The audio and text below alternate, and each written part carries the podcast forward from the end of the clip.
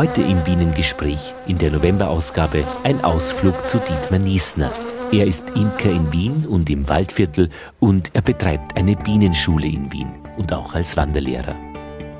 Im zweiten Teil dann machen wir einen großen Sprung nach Diekholzen in Niedersachsen. Ingo Hamann wird uns von seinen Plänen erzählen, eine gemeinsame Streuobstwiese in diesem Dorf zu errichten und zu betreiben. Viel Spaß beim Hören. Lothar Bodingbauer begrüßt euch.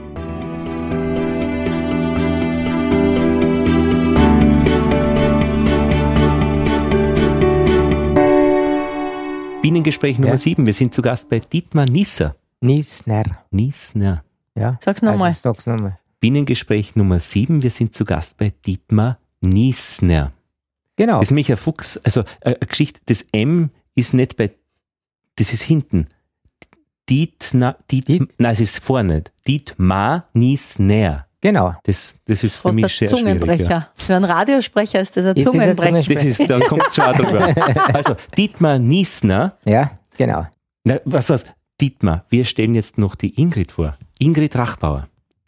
Danke, Ingrid, dass du dabei bist, mit dem Dietmar zu reden. Ich freue mich riesig. Ich bin mit dem Dietmar in einem Imkerverein und habe ihn allerdings erst zweimal gesehen, was mehr an mir als an ihm liegt, weil ich nur zweimal hingekommen bin bisher. Musst einfach öfters kommen. Ich weiß, Ja. es ist, es ist ein bisschen weit weg für mich und durch die Kinder ist es nicht ganz einfach. Aber jedes Mal, wenn ich dort war, habe ich mich sehr wohl gefühlt. Imkerverein Wien West.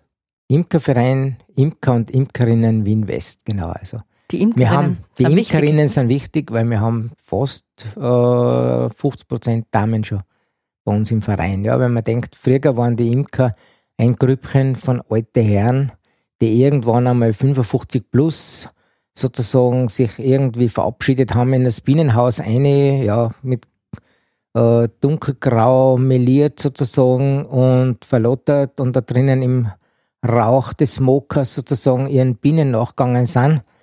Also das Bild hast du heute noch oft einmal in die alten, in die alten Bienenbücher drinnen, ja. Also dann hat sich das Bild der Imker einfach heute total geändert. Ja. Da hast die, da sind einfach junge Leute dabei, du hast, du du hast ich sage jetzt mal Kinder von mir das dabei, du hast die Mädels dabei, die Frauen, die einfach äh, voll da sind, ja, die sich voll engagieren. Und das macht es einfach lässig und das macht es auch einfach spannend, auch im, im Verein selber, weil einfach der Umgang miteinander ganz einen anderen Ton gefunden hat. Ja, also wie man miteinander umgeht und so weiter. Ja, also, Man spricht plötzlich über Gefühle. Ja gut, über Gefühle sind wir noch nicht so weit, glaube ich, sind wir noch nicht. Es ist schon immer noch äh, das Thema Bienen Also schon. vorrangig sozusagen. Nein, jetzt ja. nicht, nicht jetzt äh, äh, so Gefühle jetzt zueinander, sondern eher mehr, wenn sobald Frauen dabei sind, wenn ich mit meinem Freund äh, essen gehe, dann fragt die Ingrid immer, äh, wie geht's ihm? Ich sage, keine Ahnung, wie es ihm geht. Wir, wir haben über was anderes geredet. Ja. Aber da kommt man eben dann also äh, schnell mal dazu, dass man eben andere Sachen auch bespricht, wenn Frauen dabei sind oder auf andere Art. Nein, es ist einfach der, der, der, der, die Wortwahl, was, Mhm. die, die Themen, was gemacht Mhm. werden Ja, und so ja, weiter. Also es ist, äh, es hat sich geändert einfach, der Umgang sozusagen miteinander. Ich habe den Lothar ja an einem Abend mitgebracht und da war der Met-Vortrag und das war Mhm. ganz großartig, weil da hat die junge Frau, was nicht, du warst eh dabei, gell?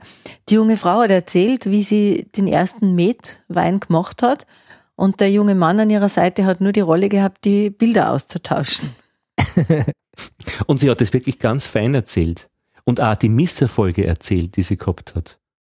Das ist ja das, was, von dem man auch weiterkommt. Ja, es ist ja nicht nur, dass man immer nur erzählt, wie alles hundertprozentig hinhaut, sondern auch, welche Fehler macht man und von den Fehlern her lernst du halt einfach am meisten. Ja, weil das, wie man es machen soll, steht eh in die Bücher drinnen. Aber die Abwandlungen nachher, die eben zum, zum Misserfolg führen, das ist dann das, was du dann, wenn du das da fragst, dann, aha, okay, ja, dann tust du natürlich schon viel leichter. Ja, das bringt dich viel mehr weiter, als immer nur die ganzen positiven Schilderungen.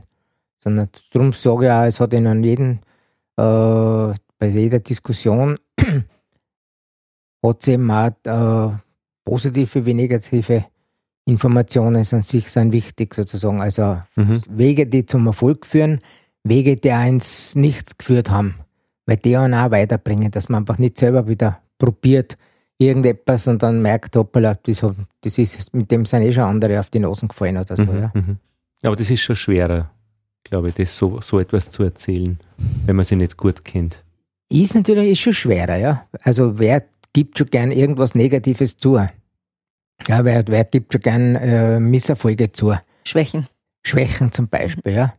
Aber ich glaube, wenn wir in einer, in einer Gruppe so weit sind, dass wir auch untereinander von Schwächen erzählen, dann weiß man schon, wie weit man in der Gruppe eigentlich ist. Ja, also dann ist das schon ganz ein toller Erfolg.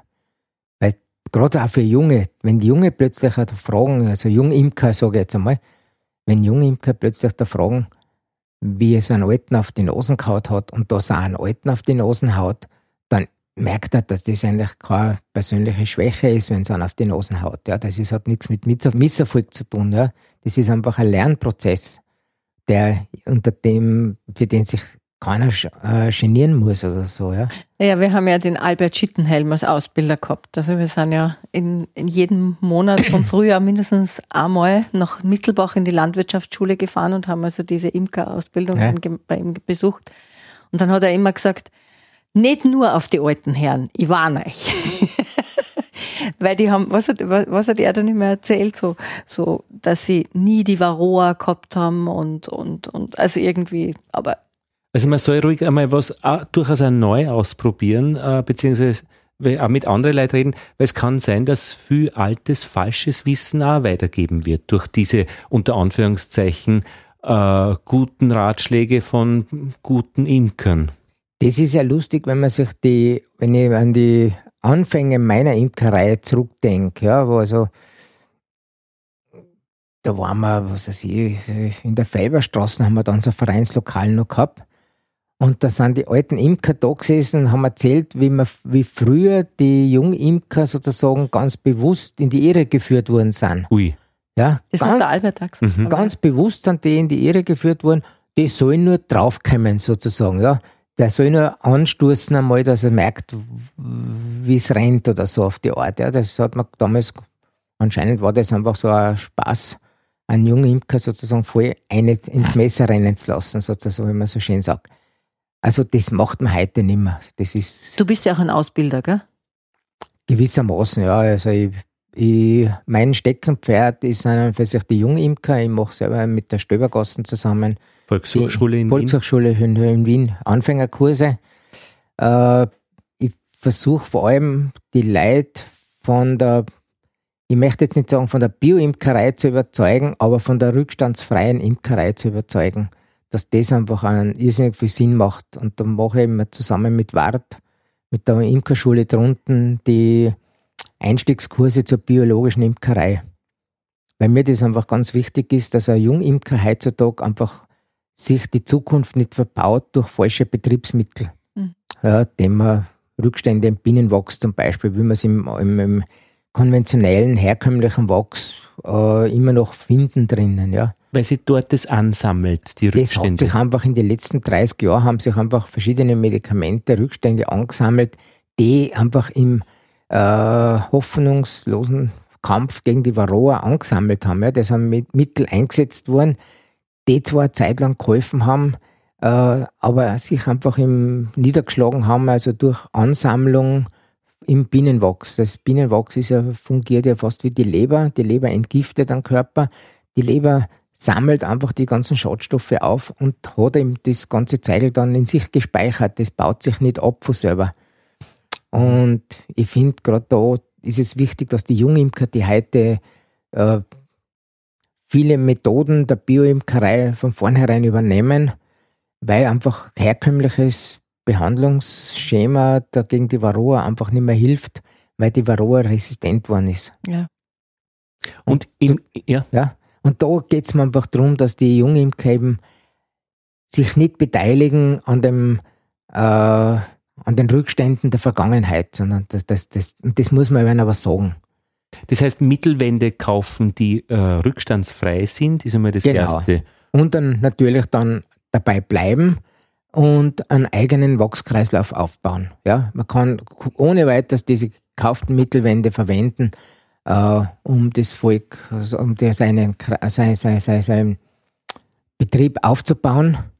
Aber dann schauen natürlich die Bienen sehr viel bauen zu lassen und dann selber das Wachs zu verarbeiten, ist ein eigenes Wachs. Das ist das, und Wachs ist nach wie vor, also Früher war Wachs oft einmal viel zu billig bewertet.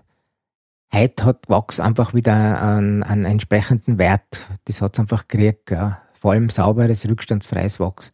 Und das ist das, was mir halt wichtig ist, dass die Jungimker mit sauberen, rückstandsfreien Wachs anfangen, dass sie sich nicht die Zukunft verbauen. Ja, dass sie ihren Honig mit der Wabe essen können. Ja, und wer lutscht schon gern an einen Geisenstecker, sage ich jetzt einmal, ja. Wenn die irgendein kontaminiertes Wachs von mir das hast. Das ist jetzt ein bisschen überzeichnet vielleicht, ja. Und das, ist, das Problem ist ja leicht durch Information zu lösen, weil wenn man genau. anfängt, kann man ja, ob jetzt nach links geht oder nach rechts, ist mir persönlich wurscht. Okay, genau, in die bessere Richtung halt. Das war mir lieber, ja. Du musst nur wissen, ja. Genau, man muss nur wissen.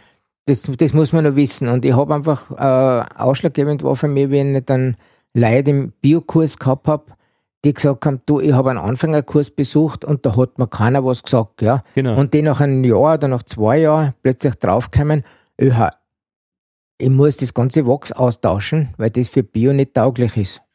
Ja, wenn die das von Anfang an wissen, dann ist das kein Problem, dann fängt der gleich an, auch wenn es ihm ein paar, ein paar Euro mehr kostet, dann, der Anfang. Aber es ist ein Gewinn für jeden und ob er sich dann biozertifiziert oder nicht, ist mir wurscht. Aber mir geht es, dass die jungen Imker mit den Altlasten von, die, von früher, von den letzten 30 Jahren nichts mehr zu tun haben müssen. Ja, und dass sie nicht verleitet werden äh, durch billige Aktionen oder was, dass sie dann plötzlich dieses billige Wachs wieder nehmen. Mit dem, das ist okay, das kann man zum Kerzenbasteln hernehmen. Ja, das, das billige Wachs. Das, das brennt wunderbar, ja, das sind schöne Kerzen. Das, und dadurch verschwindet es auch vom Markt ein bisschen, ja. Mhm. Du bist aber nicht nur Imker in Wien, du bist auch Imker im Waldviertel, oder? Ich habe meine Bienen auch im Waldviertel. Habe Bienen in Wien herunterstehen. Ja. Und ganz oben im Waldviertel. Ja, in der Gegend Kalstein an der Theier da drum. Und, und was ist so der Unterschied von der Imkerei von der Stadt zum Land? Äh, einerseits der, natürlich der Weg ins Waldviertel auf ist es ziemlich weit, ja, das sind 130 Kilometer. Und wenn man dann betriebswirtschaftlich rechnet, wo tut man den Benzin hin? Ja, wird der auf die Imkerei geschlagen oder tue ich den aufs, äh, zum Rosenmähen dorthin transferieren sozusagen, ja, kontomäßig verschieben. Und ich habe einfach beschlossen, ich tue den, den, die Benzinkosten, die Fahrtkosten, die, die gehen aufs Konto Rasenmähen im Waldviertel bei der Oma. Damit ist die Imkerei entlastet und ich habe ja, nicht die schlechte Gewissen, dass ich da zu viel Kilometer fahren tue. Ja. Wegen die Bienen aufgefahren. extra wegen die Bienen aufgefahren. Nein, ich fahre wegen Rasenmähen, damit der Garten schön ist. Und nebenbei mache ich dann die Bienen auch, ja. Also so legt man sich halt ein bisschen in die Taschen, aber es ist wurscht. Aber es ist schön gelogen. Es, es also ist schön gelogen, es passt, ja. Ich finde, es ist nicht auffällig. Da steht nichts vor, wo man sagt, hey, das ist aber. Das, das, das Und tauschst du jetzt die Bienenvölker aus oder die Königinnen oder gibt es da auch noch einen kleinen Grenzverkehr? Äh, inwiefern? Also vom, vom Waldviertel mit, mit Wien? Ja, die Waldviertler Bienen, also ich habe die Bienen alle stationär stehen, mehr oder weniger. Und die stehen oben. Wenn da so eine Ableger mal nach, nach Wien mit, mit runternehmen, das ist, das ist natürlich schon drinnen. Aber sonst die Völker, die bleiben einfach oben stehen, weil einfach mit einem normalen PKW kannst du nicht groß Bienen um transportieren. Ja, das da brauchst du einen Anhänger oder einen großen Kostenwagen, dass sich wirklich rentiert. Ja, also ein, zwei Völker passen maximal in einen Kofferraum rein. Also das habe ich früher mal gemacht, dass man bei einem Volk, mal ein Volk verbraust. Und seit damals bin ich da schon sehr vorsichtig geworden mit den Bienen spazieren fahren mit den großen Völkern. Ja. Was heißt, der Volk ist ja verbraust? Das ist da der dem ist, dem ist einfach zu heiß geworden drinnen. Aha. Das hat zu wenig Luft gehabt, obwohl Fluglöcher offen waren, also nur mit Gitter gesichert war. Ja, dann äh, aber das war einfach aus meiner Lehrzeit, ja, dass ich gesagt habe, okay, mit dem Kofferraum Bienenvölker transportieren, das muss schon hundertprozentig passen, ja, dass man das durchführen tut. Also das von der, von der Tageszeit her, also mit, mitten, mindestens in der Nacht fahren, wo es dunkel ist, äh, die Fenster offen, dass viel frische Luft reinkommt und so weiter. Ja, also da, und vor allem nicht unterwegs stehen bleiben. Okay.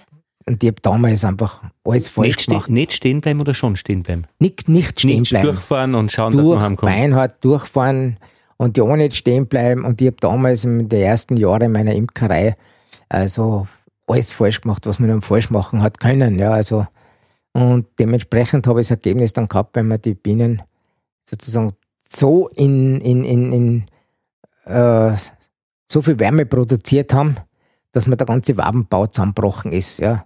Dass mir der Wabenbau, die Bienen waren einfach dann, die waren einfach tot, das ganze Volk. Ja. Das ist dann, teilweise dann ist dann der Honig so beim Flugloch raus in den Kofferraum und dann hast du alles waschen müssen und so weiter und das ist, das nie mehr wieder, ja. Mhm. Einmal und äh, man hat das, man hat aus den Fehlern gelernt, ja. Mhm. Wow.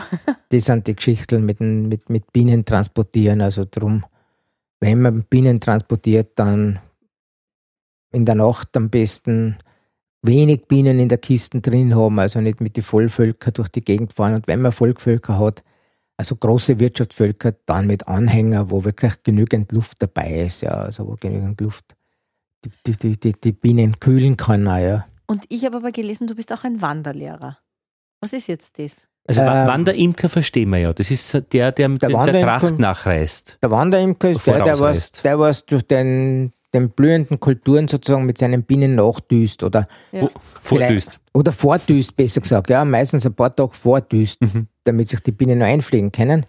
Das ist der Wanderimker, der Wanderlehrer. Das ist eine Tätigkeit, die eigentlich Maria Theresia eingeführt hat in Österreich. Äh, das waren, Kaiserin Therese hat erkannt, dass die Imker für die Landwirtschaft ganz wichtig sind. Vielleicht sollten da manche in verantwortlichen Stellen da wieder mal zuhorchen, was Maria Theresia zu den Bienen gesagt hat.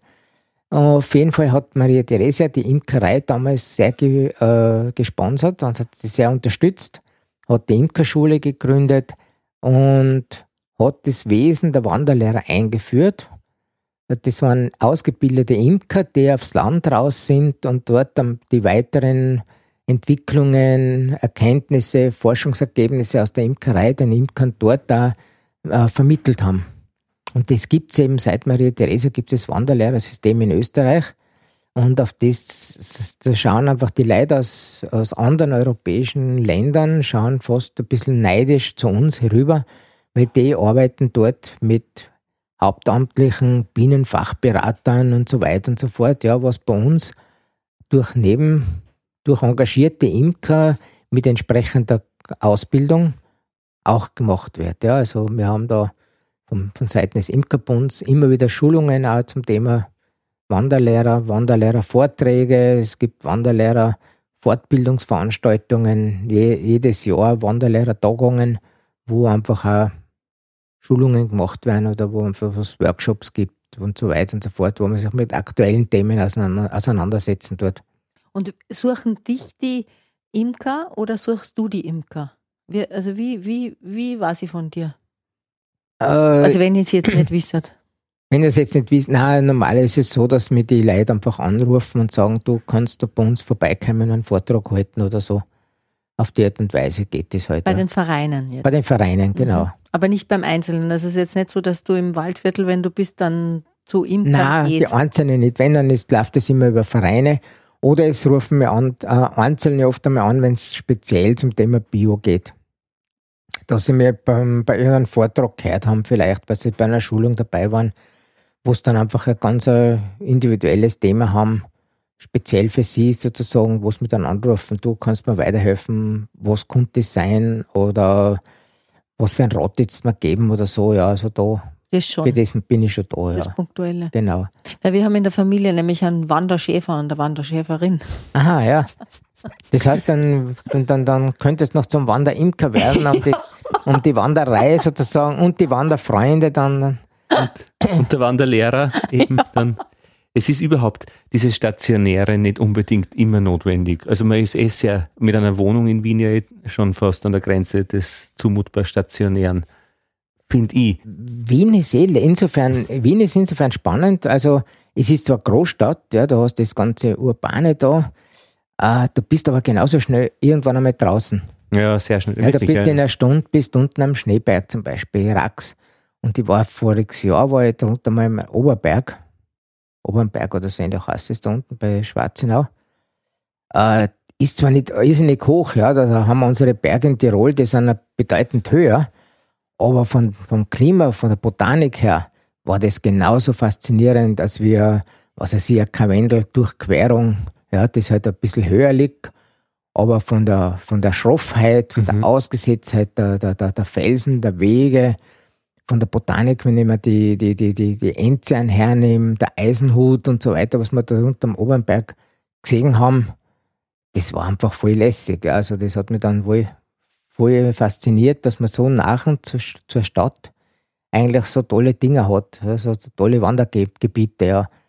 Schneealm zum Beispiel in der Steiermark, das ist auch äh, anderthalb Stunden von Wien weg, ja, ein traumhaftes mhm. Hochgebiet, hochgelegenes Gebiet sozusagen. Ich war jetzt einmal durch Zufall in St. Leonhard am Walde. Das ist, wenn man nach Weidhofen an der Yps fährt, äh, aber nicht auf der Autobahn von Wien weg, sondern mhm. Dann äh, bei St. Pölten links rein biegt. Auf einmal geht es immer höher, höher rauf und dann auf einmal bist du über, über dem Nebel und ein unglaublich schönes Gebiet. Ähm, großartig. Also da würde ich ja nie freiwillig hingehen, weil ich nicht auf die Idee kam, das zu machen. Aber wenn ja. man durch muss, sagt man auf einmal, na da ist es echt. Und das ist nebenan. Wahnsinn. Ja. Als ich meine letzte Tochter geboren habe, ist der Gynäkologe Speck gekommen und aus irgendeinem Grund, weil er halt auch noch mit der gerade Gebärenden hat ein bisschen reden wollen, haben wir uns über den Eichkogel unterhalten. Also ich habe ja. das nicht gewusst. Er hat, hat erzählt, dass er dort wohnt und dass dort die einzigartigste Fauna mhm. und Flora mhm. von Niederösterreich wäre, hat er behauptet. Ja.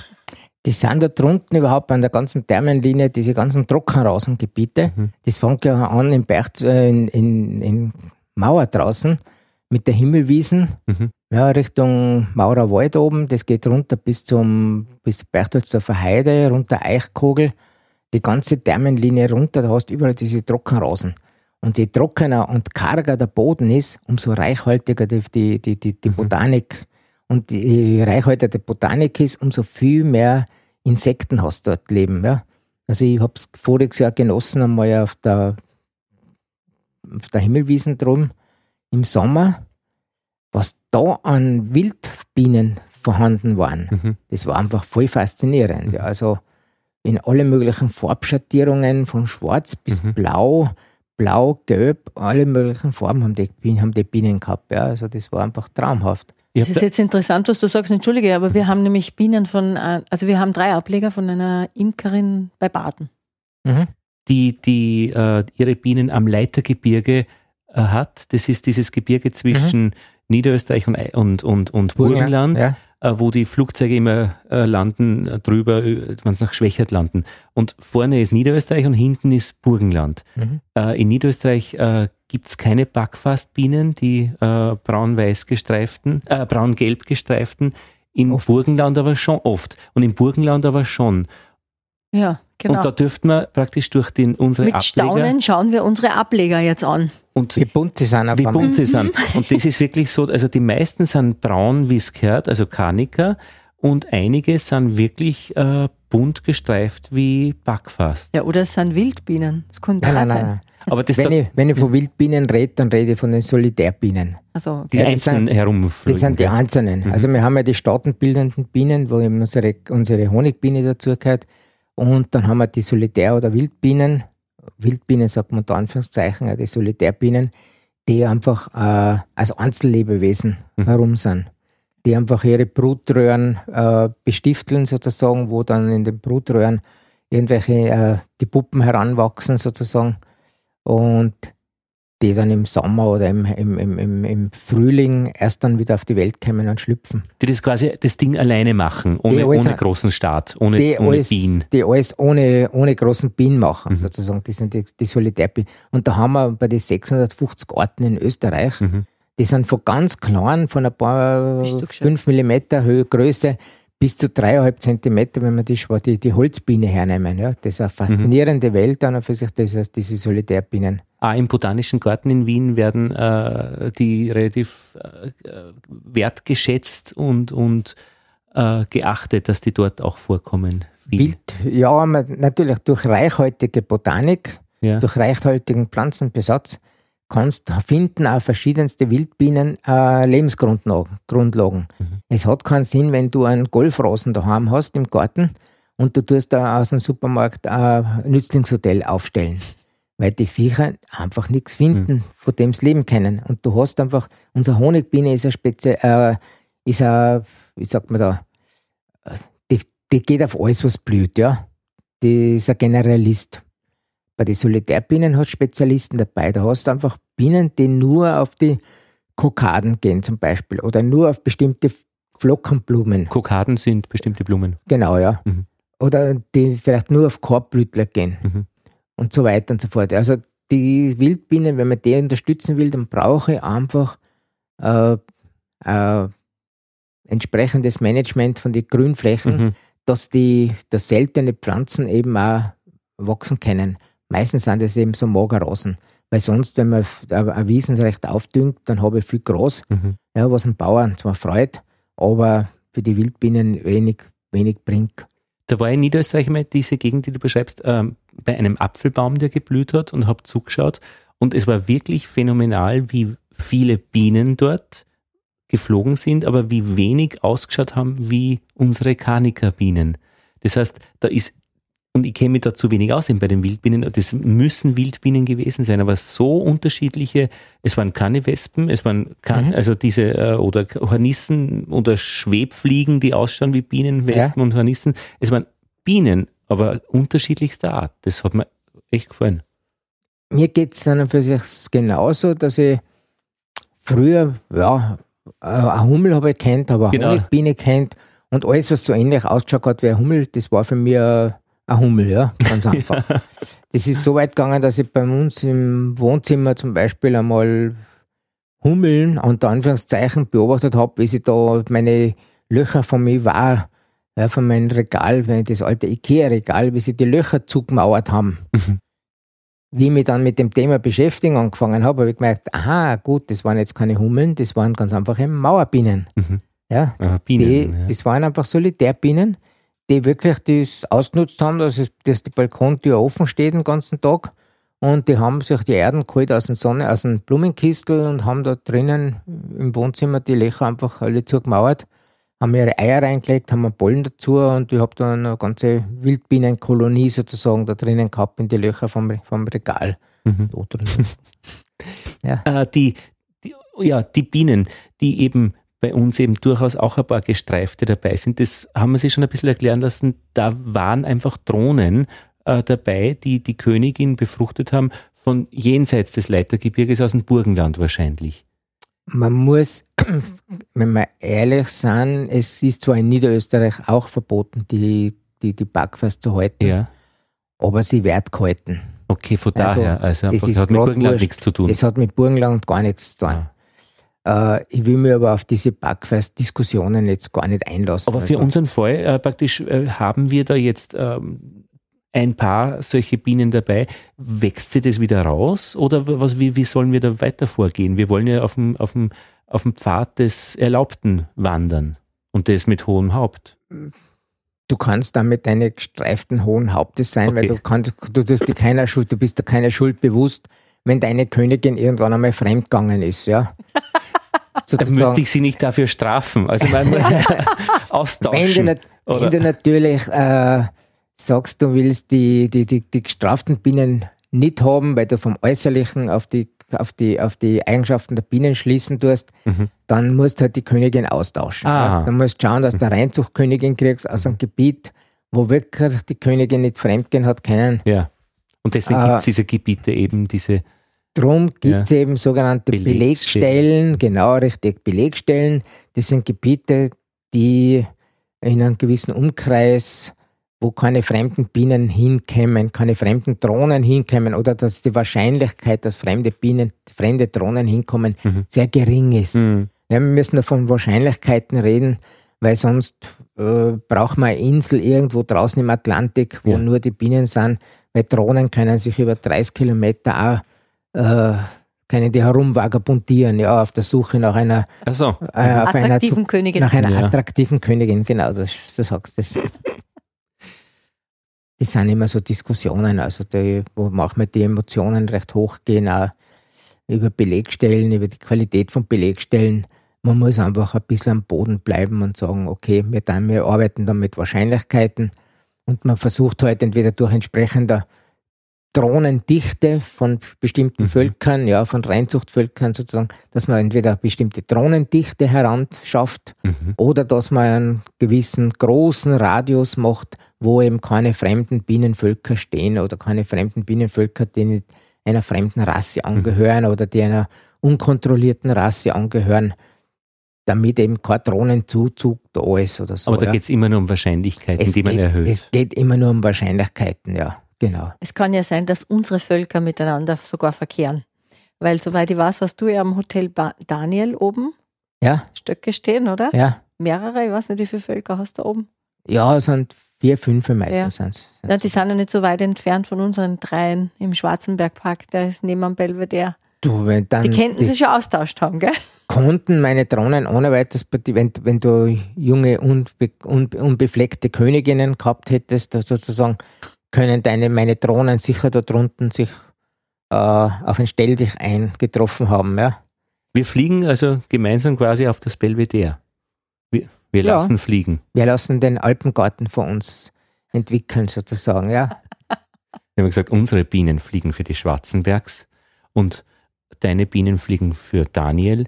Und wenn wir Ja. mal bei Schwarzenberg nicht mehr fliegen, dann fliegen wir vielleicht für die Kurie, weil der Vatikan ist daneben, dass man dort einmal vielleicht, äh, die haben ja wunderbare Klöster in der Umgebung im dritten Bezirk. Ähm, da kann man dann schon auch die Bienen wieder hinstellen. Also ich habe den Eindruck, der Grund geht nicht aus. Man fliegt, man lässt gerne für sich fliegen und die Unterstützung ist von allen Gruppen da. Ja, ja, ich, mir, mir hat jetzt jemand gesagt, ich soll unbedingt mit den Salesianerinnen reden, die am Rennweg sind. Die, Ja. haben, die haben irgendwie einen Garten, den es, glaube ich, zweimal machen im Jahr oder so. Aber das sind sie eh dort, unsere Bienen. Das sind eh dort. Man muss, eh nicht, man muss ja die Bienen eh nicht überall hinstellen, ja. Nein. Die Bienen haben eh einen, einen riesen Radius von, ich sage jetzt, zwei Kilometer, drei Kilometer, was ohne weiteres abrammen können, sozusagen. Wie ist denn der Honig äh, von, von, äh, von deiner Erfahrung schon beim Hotel Daniel, also so zwischen Schweizer Garten und Belvedere? Hast du da schon Erfahrungen? Weil das ist das, was wir dann nächstes Jahr erwarten dürfen. der, der Honig da drunten, der ist voll lässig. Also der Stadthonig in Wien ist überhaupt spannend. Du hast einfach die Spaltung, was vor der, vor der Linde ist und nach der Linde. Ja, vor der Linde hast du einen ganz einen blumigen, äh, milden Honig an und für sich.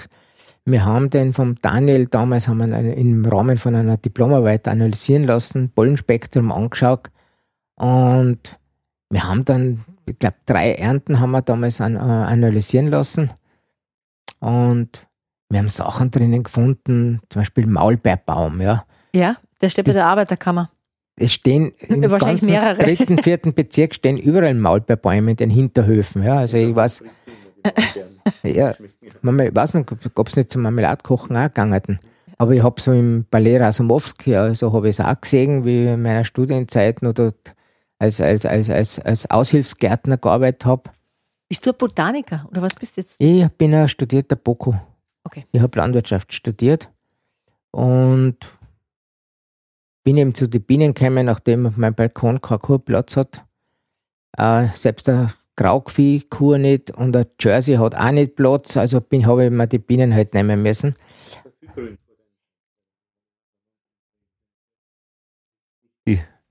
Gewöhnliche Sicht nach draußen, die man in Wien erwarten würde. Ja, es ist mein, mein Blick ist einfach von da, der geht auf meinen Olivenbaum und dann auf meine Zitronen. Also ich bin da ein bisschen, ich versuche ein bisschen die, die, die Klimaverschiebung ein bisschen auszunützen und mich vorzubilden sozusagen. Ja. Also wenn es soweit ist, dass wir in Österreich dann Orangen anbauen, habe ich einfach einen gewissen Bildungsvorsprung. Aber du sagst praktisch, Maulbeeren sind. Den Maulbeeren, ja. Ja, genau. Also Also praktisch die, die, die, die Stadttracht vor der Linde ist schon mal interessant. da hast du einfach die ganzen Kastanien, was wir dumm sind, die Rostkastanien zum Beispiel. Also, und die haben einen ganz einen recht einen milden Honig. Äh, du hast dann die Gstetten, was wir dumm sind. Du hast dann im Sommer, kommt natürlich im Juni, kommt dann die, die Linde dazu, wo die ganze Stadt dann geschwängert ist vom Duft der Linden. Ja, du kannst durch jede Gassen gehen, den, dem Duft kommst du nicht mehr aus. Und wenn du das dann im Ende Juni, Anfang Juli schleudern tust, das ist einfach der Stadthonig. Ja. Aber natürlich, der Stadthonig in Berlin ist auch von der Linde geprägt. Das Mhm. ist überall, das ist einfach Stadthonig. Ja. Mhm. Aber wenn du dann die Geschichte zum Honig weißt, dass du sagst, der Honig, die Bienen, die sind für den Honig ins Belvedere geflogen, die sind in den Schweizer Garten geflogen, die sind im Alpengarten gewesen. Habe Alpengarten zum Beispiel, Honiganalyse, Pollenanalyse von, vom, vom, vom Standort Daniel. Da war ganze Listen drin unbekannter Pollensorten. Ja, was war das? Das waren die Sachen aus dem Belvedere, mhm. die einfach in der österreichischen Pollendatenbank vielleicht nicht aufgeschienen sind. Ja, wo zum Beispiel der Löwenzahn drinnen ist, vielleicht der Götterbaum drinnen ist, am, am Maulbeer, wenn es gut geht noch. Ja, selbst mit, der mit dem Maulbeerbaum haben sie sich beim Analysieren schwer getan, weil sie zuerst nicht gewusst haben, wo kommt der her? Ja, gibt es das überhaupt? Kann das überhaupt sein, dass da ein Honig ist mit Maulbeerbaum? Letztendlich haben sie es akzeptieren müssen, dass wir im dritten, vierten Bezirk Maulbeerbäume haben. Ja, das, mir gefällt das immer, die Geschichte nachher, äh, wenn ich denke, äh, Honig spiegelt auch die Geschichte einer Stadt wieder. Ja, weil da gibt es ja so Wiener Lieder. Mein Vater war ein Hausherr und ein, und ein Seidenfabrikant oder so ähnlich. Mhm. Gibt es irgendein so so, so, ein, so ein Wiener Lied, ja? ja? Der Seidenfabrikant, das kommt aus der Zeit, da hat man Maulbeerbäume angebaut für die Seidenproduktion. Und von daher kommen die, die Maulbäume, die Maulbeerbäume wieder, ja. Aber ich, ich ja. kann dazu ergänzen, dass einer der großen Cafetiers von Wien, der Bernd Querfeld, der baut im 23. Zitronen an. Der hat mir ein Foto gezeigt mit einem Korb voller Zitronen. Also das ist zwei Jahre her, dass er das geerntet ja, hat. Ja, eh. Groß, also viel. Das, das glaube ich schon. Ja. Also, also in Schönbrunn, glaube ich, gibt es eine ganz. Gibt's eine, in, äh, in Schönbrunn gibt es eine, gibt's eine, gibt's eine ganze Sammlung von genau. alten Zitronensorten. Genau. Aber voriges Jahr war das, glaube ich, da war vom FIBEL, vom Forschungsinstitut für biologischen Landbau, ein Tasting, eine Verkostungsaktion zum Thema Orangen. Und da haben wir von bitter bis süß alles durchgekostet. Alle Standort Schönbrunn. Wow. Ja, aus der Orangerie. Mhm. Ja, das ja. ist ja ein jahrhundertaltes äh, Orangenzuchtgebiet sozusagen, ja. die ganze Orangerie vom Ding. Und das ist dann wieder spannend für Leute, die zum Beispiel in der Nähe von Schönbrunn stehen, die dann plötzlich im Honig drinnen Orangenbollen finden. Mhm. Ja, oder, oder äh, irgendwer untersucht den Honig und findet dann plötzlich Orangenbäume, Orangenbollen und kämen dann womöglich noch auf die Idee, der macht womöglich eine Honigverfälschung dass er auch so irgendwelchen italienischen Honig verstreckt mit österreichischen und dann sagt, nein, das ist einfach der Honig aus Wien, wo eben die Orangen aus von Schönbrunn oder auch noch drinnen sind. Das ist das sehr ist spannend. Ja. Sehr spannend, weil natürlich, also du, so wie du sagst, sie, sie konnten die Pollen beim Standort Daniel nicht alle analysieren. Da ist die Biene eigentlich sowas wie ein Pionier. Also man sollte die Pollen, also man sollte eigentlich, gibt es für Pollen keine europäische Datenbank? Dass man es vergleicht? Ich weiß es, das weiß ich jetzt nicht Weil genau. Das, ja. das wäre irgendwie. Es wäre sicher. Es ist auch vor allem sehr interessant, die, die, die Wiener ähm, die Wiener Stadtgärten überlegen sich ja sehr viel, welche Themen sie anpflanzen äh, in, in, auf diesen ganzen Verkehrsinseln in der ja, Stadt. Ja. Und da war heuer äh, so eine Mischung aus Violetten und sehr luftigen weißen Blumen. Und das mhm. war echt, muss, das muss ein Goldgriff gewesen sein. Die haben erstens einmal extrem gut ausgeschaut, so echt elegant. Dann waren aber die Bienen, also, und, also sie haben ganz lang geblüht und die Bienen waren ständig dran auf volle Kanne. Mhm. Kann man, habe ich mittlerweile gelernt, jetzt nicht unbedingt sagen, dass das jetzt praktisch viel bringt für die Bienen, weil es kann sein, dass vielleicht wenig Nektar haben oder wenig Pollen, aber ich denke, wenn, wenn die Bienen ständig an diesen Blüten sind, war das eine gute Wahl jetzt und hat was gebracht. Das finde ich zum Beispiel der, äh, unterstützenswert, ja, dass man sagt, okay, Bienenschutz in der Stadt, weil das jetzt in jedem, in jedem, jeder Munde ist, ja? ja. Und alle Institutionen glauben, wenn sie jetzt ein Bienenvolk am Dach oben stehen haben, jetzt sind es die großen Bienenschützer. Bienenschutz in der Stadt heißt einfach auch, die Umwelt so gestalten, dass die Bienen was zum Leben haben. Dass es den Bienen gut geht. Nämlich, wir reden nicht nur von unseren Honigbienen, die sind plakativ, ja, mhm. die haben die Lobby, die haben den Imker dahinter. Weil sie nützlich das, sind. Die, haben, die sind nützlich, die haben das Honigglasel, was man dann herzeigen kann. Es sind aber die ganzen Mauerbienen, die Solitärbienen, die auch von was leben müssen, ja. Und die eben keine Lobby haben. Aber wenn man allgemein sagt, okay, wir dann die Umwelt so gestalten, wir spritzen weniger wir sp oder, oder wir, wir, reduzieren Spritzen zum Beispiel sehr stark. Äh, wir bauen Pflanzen an, wir bauen Blumen, Blumen an auf die Verkehrsinseln, wo die Bienen, Solitärbienen, was zum Leben finden, einen Nektar finden, einen Pollen finden. Das ist dann aktiver Bienenschutz. Ja, dann da sparen wir die Arbeit mit Imker suchen, doch ähm, Probleme mit Nachbarn wegen stechenden Bienen und so weiter und so fort. Ja, das war das. Man muss halt auch schauen. Jeder kann, jeder kann was tun für die Jeder Bienen. kann was tun. Mhm. Ich muss nicht am Balkon Bienen haben. Ich kann im Blumenkastel mal einen Lavendel anbauen. Ich kann Kräuter blühen lassen im, im, im Blumenkastel am Balkon. Dann habe ich meinen Oregano und habe mein Basilikum für mich am Fenster. Das lasse ich noch blieren. Und dann kann ich die Bienen da drauf auch noch beobachten und die Bienen haben im, im, im Spätsommer finden sie noch was, ja. Das, da kann jeder mitmachen, ohne dass man sich jetzt als Imker verkleidet oder sich irgendwo auf, auf einen Kirchturm mit, mit einem Bienenvollkaffee stellt, sozusagen, ja. Ich muss mir jetzt aber schon auf das Gespräch mit meiner Mama vorbereiten, weil die, wenn sie von unseren Honig kriegen wird aus den, aus den Gärten des Quartier Belvedere, Schwarzenberg-Honig Schwarzenberg-Honig sozusagen, ja. Äh, die wird dann fragen, ja, aber der ganze Verkehr, die Schadstoffe, was sage ich da drauf?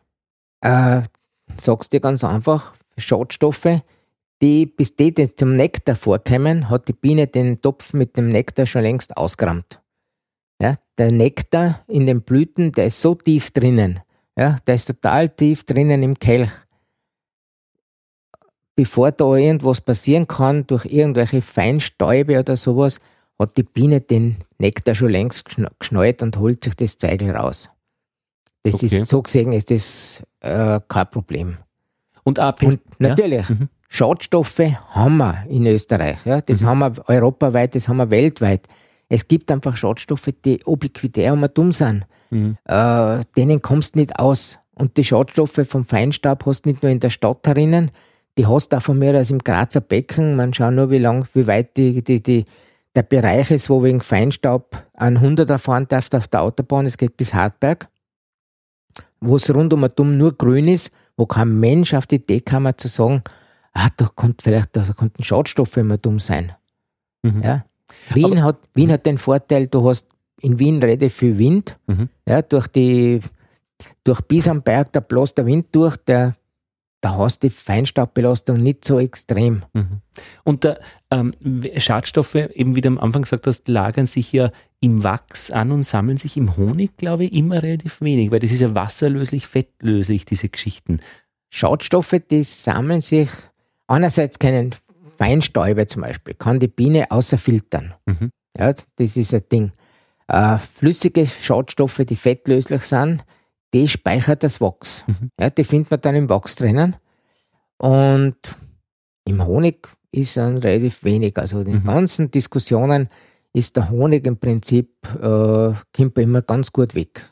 Und bei Insektenschutzmitteln, ähm, Pestizide, da würde eben die Biene früher sterben und würde gar nicht erst heimkommen, wenn es das gäbe. Im idealsten Fall, jetzt von, aus der Sicht des, des Konsumenten sozusagen, äh, kann man die Biene gar nicht mehr haben, wenn sie von Insektenmitteln sozusagen richtig erwischt wird. Mhm. Ja, also das war der, der, der ideale Fall und darum äh, hast zwar dann ein Bienensterben, aber der Honig ist, hat, der kriegt nichts mit. Mhm.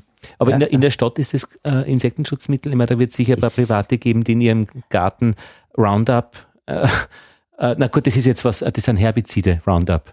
Herbe, äh, Roundup ist ein Genau, das Herbizid, Plätzchen, das, ja. Das spritzt man gegen zwischen die äh, Waschbetonplatten genau. wird das gespritzt und so weiter. Genau. Vom, aber, vom Hausgärtner. Ja, ja, ja. Vom Haus, aber dass irgendein Hausgärtner praktisch sagt, okay, äh, jetzt, äh, der, der hat keine Tuss und, und macht irgendwas, weil, aber das sind ein paar einzelne und wahrscheinlich nicht so großflächig, die mit Pestiziden wirklich vorgehen. Gegen ich traue es nicht sagen, was die Hausgärtner alles anstellen. Ja? Ja, ja. Ich habe vor vielen Jahren einmal einen, einen, einen Schrebergarten räumen dürfen also ich glaube, ich hab, hätte die halbe Menschheit vergiften können, ja. was da an Spritzmitteln gelagert waren. Ich finde aber toll, zum Beispiel, ich meine, wenn ich mir die Baumärkte und so weiter, Pflanzen, Pflanzengeschäfte hernehme, mhm. ich finde zum Beispiel die Aktion von Bella Flora irrsinnig toll. Bella Flora hat seine ganzen synthetischen Spritzmittel alles aus dem Programm genommen. Mhm. Ohne groß zu, äh, großes Tamtam drum zu machen. Ja? Mhm und haben nur auf biologische Mittel umgestellt. Also das, ich finde das äh, total, äh, die trauen sich was. Dann schickt man denen einmal schöne Grüße an Peter oh. Flora. Finde ich, find find ich schon. wir gut. Ja, finde ich schon. Also ich finde auch, der Imkersbund sollte einen den goldenen Honigdeckel verleihen. Na, schon, ja. Irgend sowas, also wenn sie schon mal was machen wollen. Äh, andere Baumärkte haben natürlich, weiß ich nicht, jetzt dementsprechend mehr im Programm, mhm. keine Ahnung, ja, aber Insider sagen schon oft einmal, was in den Hausgärten gespritzt wird, ist nicht ganz ohne. Ja. Also, mhm. die sind also relativ schnell. Obwohl ich sehe auf der Schmelz, äh, die Kleingartenanlage im 15. Bezirk, da nehmen die sogenannten Golfrasen, Gärten und so, die, die nehmen auch schon langsam ab. Es kommt eine neue Generation mhm. nach. Es kommen mhm. unsere jungen Familien nach mit Kindern, die einfach im Garten spielen wollen, die im Garten Gemüse anbauen wollen. Und ich glaube, da hat, haben die Spritzmittel dann nicht mehr so viel Chance. Also es ist ein gewisser Generationenwechsel, der die Leute wieder zurück auf den Boden bringt, ein bisschen. Also und die Leute ein bisschen sensibler macht, was aber sie ausnehmen, was, sie, was sie im Garten verwenden. Der Zug geht aber schon von der Stadt aufs Land, weil das Land an sich ist, es beginnt erst langsam. Also wir haben jetzt gesagt, in Oberösterreich, oder merkt man, dass diese Rhein, Rhein mit R-A-I-N, dass dieses Verwildern lassen jetzt langsam belohnt wird? Ja, und die Bauern, äh, dass äh, Streifen äh, mit einer Bienenweide bepflanzt werden äh, zur, zur, ähm, in ihren Feldern ja. und Rändern, das kommt schon immer mehr. Aber an sich ist das eher der Trend in der Stadt, oder? Ein bisschen umweltbewusster zu handeln und zu sein. In, der Stadt, in der Stadt haben wir einfach unsere jungen Generationen sozusagen, die, mhm. Die einfach mehr wir haben die Food Cops, wir haben die Selbsterntegärten, ja, wo die Leute einfach wieder wissen wollen, wo kommt mein Produkt her. Die wollen ihr Produkt selber anbauen, die wollen ihre Karotten anbauen, ihr Gemüse. Äh, auch wenn auf einmal dann 14 Tage, drei Wochen Zucchini dann am Speiseplan sind, ja, weil einfach die Zucchini daherkommen. Das ist einfach ein Trend, den ich in der Stadt verfolgen kann, ja, unter den jungen, unter den jungen Familien. Am Land draußen, da passiert natürlich sehr viel über die Förderprogramme. Dass die Bauern, dass die Landwirte eben einfach durch Förderprogramme angehalten werden, verschiedene Sachen anzubauen, wie eben zu Blühstreifen. Mhm. Manchmal ist es auch, glaube ich, ein bisschen mit Marketing verbunden. Also wenn ich dann denke an die großen Rapsfelder, wo dann um das Rapsfeld um zum Beispiel Facelia anbaut wird oder Inkarnatklee, oder Espasette oder was immer, ja, also das farblich ein bisschen kontrastiert zum, zum, zum, zum gelb blühenden Raps. Und wo dann das Tafel dabei steht, mhm. da wächst Raps für die Firma, bla bla bla, ja. Naja, das, aber ist okay. Aber das es Auge denkt mit und freut sich und verbindet es irgendwann es, einmal. Es ist okay, ja. es ist an und für sich okay, es ist für die Bienen gut. Ja. Wie schmeckt er denn, unser Honig? Weil wir haben noch keinen also ein, eine, eine Zelle habe ich ausgelutscht und, und äh, war gut. Aber wie, wie Schwarzenberg, Ja. Schwarzenberg. Einer vom Daniel und, und halt, das ist ja. Wir werden beim Dieter ein Glas einkaufen. Was denn da? Also ein guter Imker hast ich du das sicher? ich muss jetzt schauen, ich glaube, ich habe vom Daniel an draußen stehen sogar, ja. Aber wie schmeckt, der, wie, wie, schmeckt es dann in Summe? Also merkt man den Unterschied zu deinem Waldviertelhonig? Ist es ja, ein, ein Waldhonig im Waldviertel? Nein. Nein, das ist ein Blütenhonig. Aber merkt aber man einen Unterschied? Der merkt den Unterschied, ist wie 101 weil einfach die Wege, die Botanik im Waldviertel ganz andere ist, ja, als in der okay. Stadt herinnen. Im, Im Waldviertel drum, da habe ich halt äh, im Frühjahr Obstblüte, ich habe ein bisschen Raps dabei, also Raps wird immer weniger. Obstblüte, Raps habe ich dabei, ich habe äh, Klee habe ich dabei, ich habe, äh, was haben wir noch drinnen in Getreide, haben wir die, die, die Kornblume, äh, Facelia, Sonnenblume kann dabei sein, also es variiert sehr stark, also je nachdem, was die, was die Bauern oben anbauen. Ja. Und da? Und wie schmeckt unserer da? Also das, wie gesagt, im Frühjahr ist er eher mild mhm. und ab dem Juni haben wir einfach die, ah, die, die, die, Dominanz von der Linde herinnen. Es kann auch halt nur sein, wenn man später Honig hat, dass vielleicht noch ein bisschen Alanthus dazukommt, Götterbaum. Äh, wobei. Und dieses, diese australische Springkraut, schmeckt man das, das auch? haben wir da in Wien, haben haben wir es nicht. Ah, okay. Springkraut, das hast du unten in der in Ort an der Donau, also in mhm. Donauauen, da unten hast du das sehr massiv. Sogar so massiv, dass die Imker sich dort fast das Einfüttern sparen können, mhm. weil, einfach, weil es einfach so dominant da ist. Also und, und in einer Menge, was natürlich das, das Herz des Imkers natürlich aufleben lässt, ja. Mhm. für einen Botaniker ist natürlich stets ein Problem da. Ja. Der sagt, das sind Neophyten, die verdrängen alles. Und ich kenne es von Tirol, wenn du in Tirol äh, Inn entlang fährst, da ist alles falsch mit Springkraut. Ja. Also mhm. den, da kommst du gar nicht mehr durch, sonst so dicht ist das Springkraut. Also Darf man dann um auf Tiroler Springkraut, dann passt da wieder alles. Dann wird es wieder passen. ja. ähm, wie nennen wir denn den Honig? Und jetzt kratzen wir so ein bisschen die Kurve auf Vermarktung, weil das ist nämlich schon, was ein bisschen ansteht. Den in Wien, äh, den nennen wir dann Blütenhonig. Wiener, also man muss ja einen Honig kennzeichnen. Nach der Honigverordnung muss am Etikett draufstehen Blütenhonig oder, glaube ich, Honig aus Honigtau, also Waldhonig oder so. Du kannst am Etikett kannst dann für sich alles aufschreiben. Das ist wurscht, was aufschreiben. Na, Honig schadet nicht, wenn dabei steht. Schadet nicht, genau. du musst nur nachher bei der bei der Sichtfeldregelung. Das ist dieses Gebiet, wo man auf einen Blick erfassen kann, was genau. drinnen ist, wie man äh, es lagern soll und genau. äh, der, wie viel Gramm ist. Wo der Adresse ist, wo die Inhaltsangabe drauf Welcher ist. Imker? Da muss einem dabei stehen, was er sieht, Blütenhonig. Ah, okay. Und das ist in dem Fall bei uns der Fall? Ist in Wien der Fall, ja. Blütenhonig. Genau. Also in dem Fall du den Blütenhonig, weil bei uns im Wald, im Wiener Raum gibt es Waldhonig, mhm. gibt es eigentlich Eben. gar nicht. Wobei Waldhonig oder Waldhonig oder Honigtauhonig, müsste man ja, genau, genau sagen. Genau. Ich sage es nämlich deswegen, weil ich mich heuer zum Beispiel einen ganz spannenden Fall gehabt habe, wo wir in Wien plötzlich im Ende Juli einen dunklen Honig geerntet haben. Ja, einen dunklen Honig, der, der plötzlich diesen Waldtouch drinnen hat.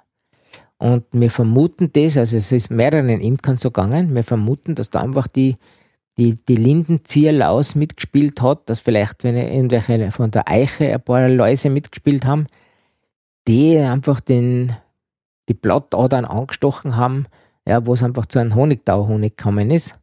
Ja, dass plötzlich einmal so Standard Prater zum Beispiel unten, wo er von mir der Brater mhm. richtig eine würzige Note gehabt hat. also das ist das wieder das Spannende in der Stadt herinnen, dass sich einfach der Honig so schnell ändern kann mhm. nachher. Also, also, Sichtfeldregelung, das kann man eben nachschlagen, was da draufstehen muss. Vorne genau. kann alles draufstehen.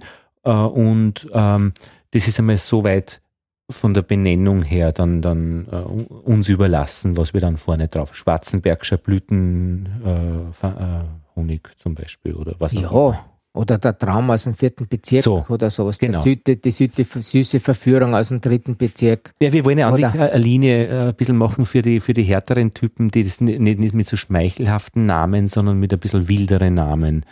Aha, auf den Spuren vom schwarzen Mann oder vom, vom, vom Ja, da muss man es eben, da muss man ein bisschen. Äh, ah, kann also, alles nicht so gut. Nein, nein, das ist genau richtig. Dritter Mann. Dritter, dritter, dritter Mann, Mann Honig. Ja, ja, wer weiß. Ah, das stimmt aber. Weil wir haben ja das Belvedere vor der Nase und wir müssen den ja auch, oder wir wollen den ja auch verkaufen. Äh, vielleicht ja auch an Touristen.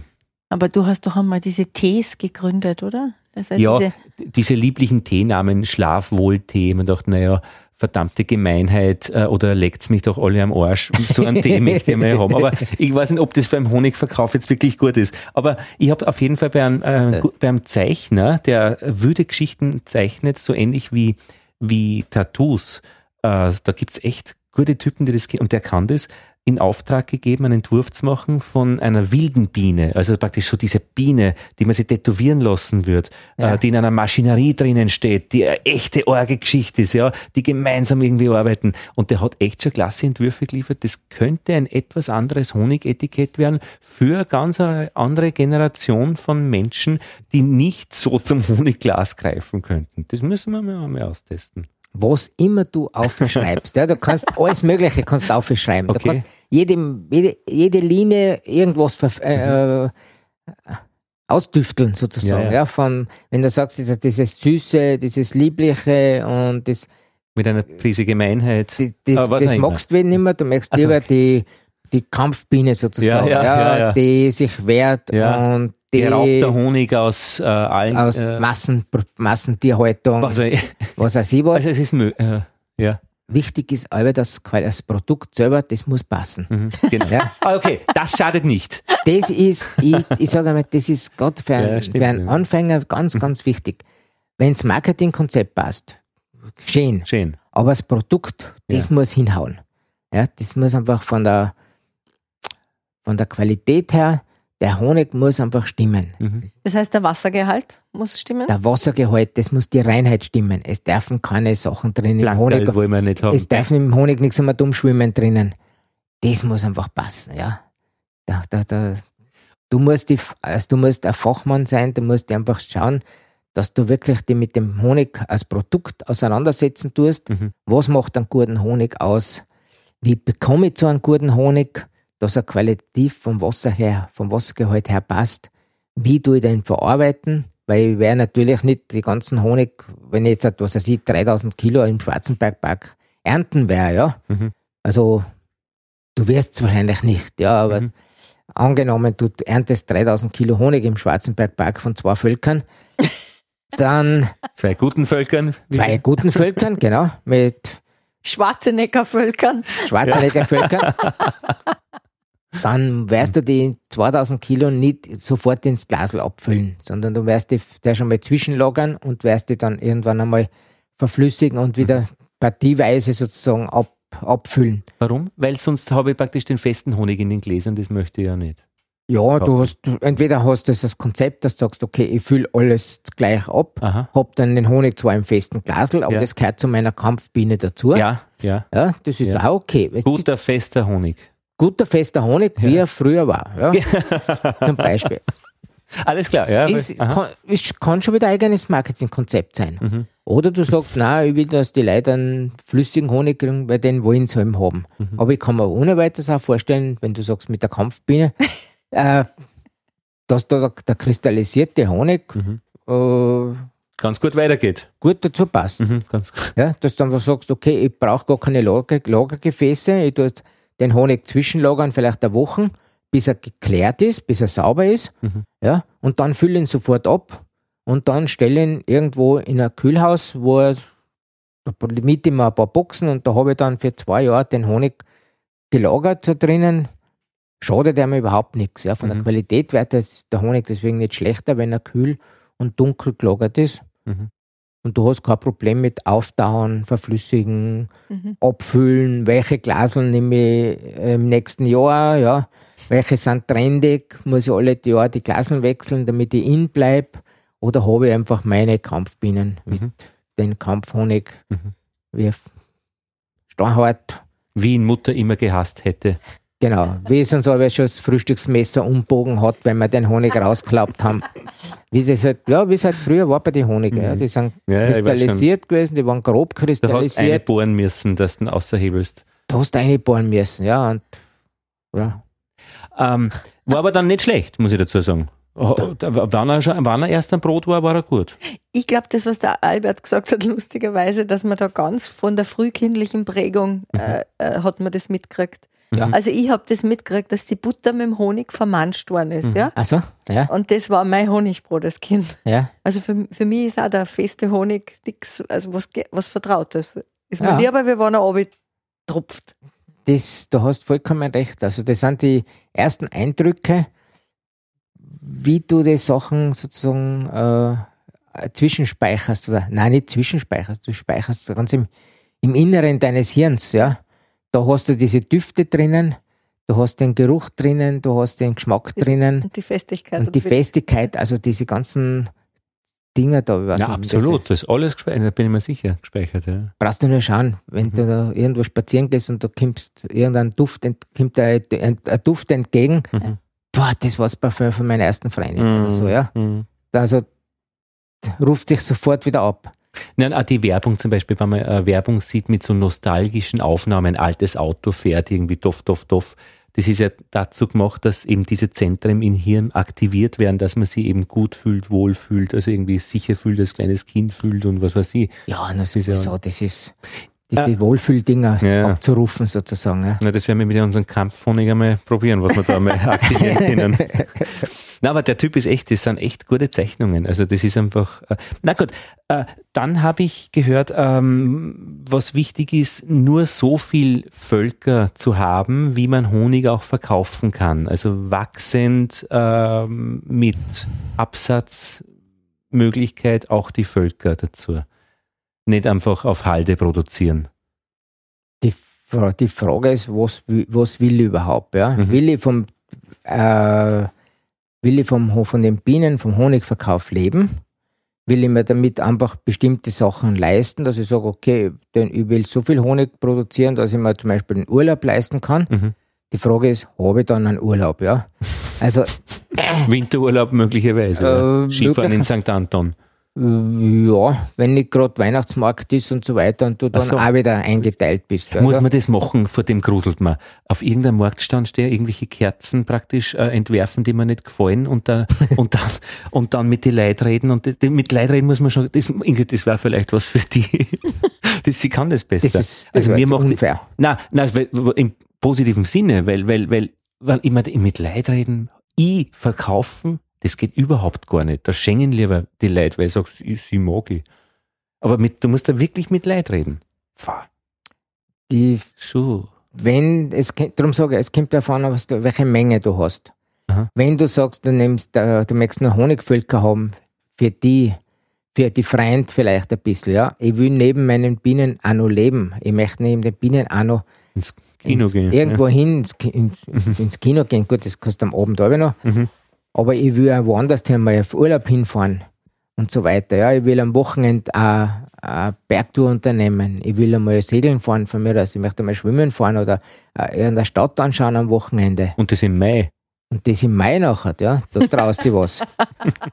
Dann musst du halt einfach entsprechend weniger Völker haben. So, dass du einfach sagst, okay, dann habe ich halt nur fünf Völker für mich, oder vielleicht, vielleicht zehn Völker, ja. Und dann hat schon, ja. Und dann bleibt es einfach für dich ein Hobby, wo du einfach deine Gaude hast, wo du deinen Spaß hast, wo du ein bisschen Honig ernten kannst, ja, das, wo du ein bisschen mit Wachs arbeiten kannst, wo du einfach den Kontakt in die Viecher hast, ja, Mhm. mit, den, Mhm, mhm. mit den Bienen. Dann bleibt es ein Hobby. Und nachher, äh, wenn du aber jetzt sagst, du möchtest mehr haben davon, du möchtest ins Marketing einsteigen, du möchtest Honig verkaufen und irgendeine schräge Marken aufziehen, Mhm. Dann wird's Arbeit. Ja, und, und Arbeit ist immer hundertprozentigen Einsatz. Mhm. Und da gehört immer auch Reden dazu. Reden muss man schon. Da gehört nachher natürlich, entweder tue ich es direkt vermarkten oder ich tue es irgendjemandem geben, der es für mich vermarkten tut. Das soll man eher nicht, gell? Also, ich meine, das ist die Frage ist- von, der, von der Menge her. Das ist immer die Frage der Menge. Ja, genau. Wenn, also, Also- eher, wenn es vermeidbar ist, wenn man wenig hat, eher direkt vermarkten, weil einfach sonst die Hälfte drauf geht für, für, für den, der, der da mitnascht am Das ist, Ertrag. äh, du, äh, Verkaufen ist fast ein Drittel Arbeitsaufwand in der Imkerei. mhm. Ja, das ist auch, wenn man mal versucht, einen Honig zu verkaufen, dann merkst, wie viel Arbeit das eigentlich ist Mhm, und wie mhm. viel, wie viel Arbeit und wie viel Zeit dahinter steckt. Mhm.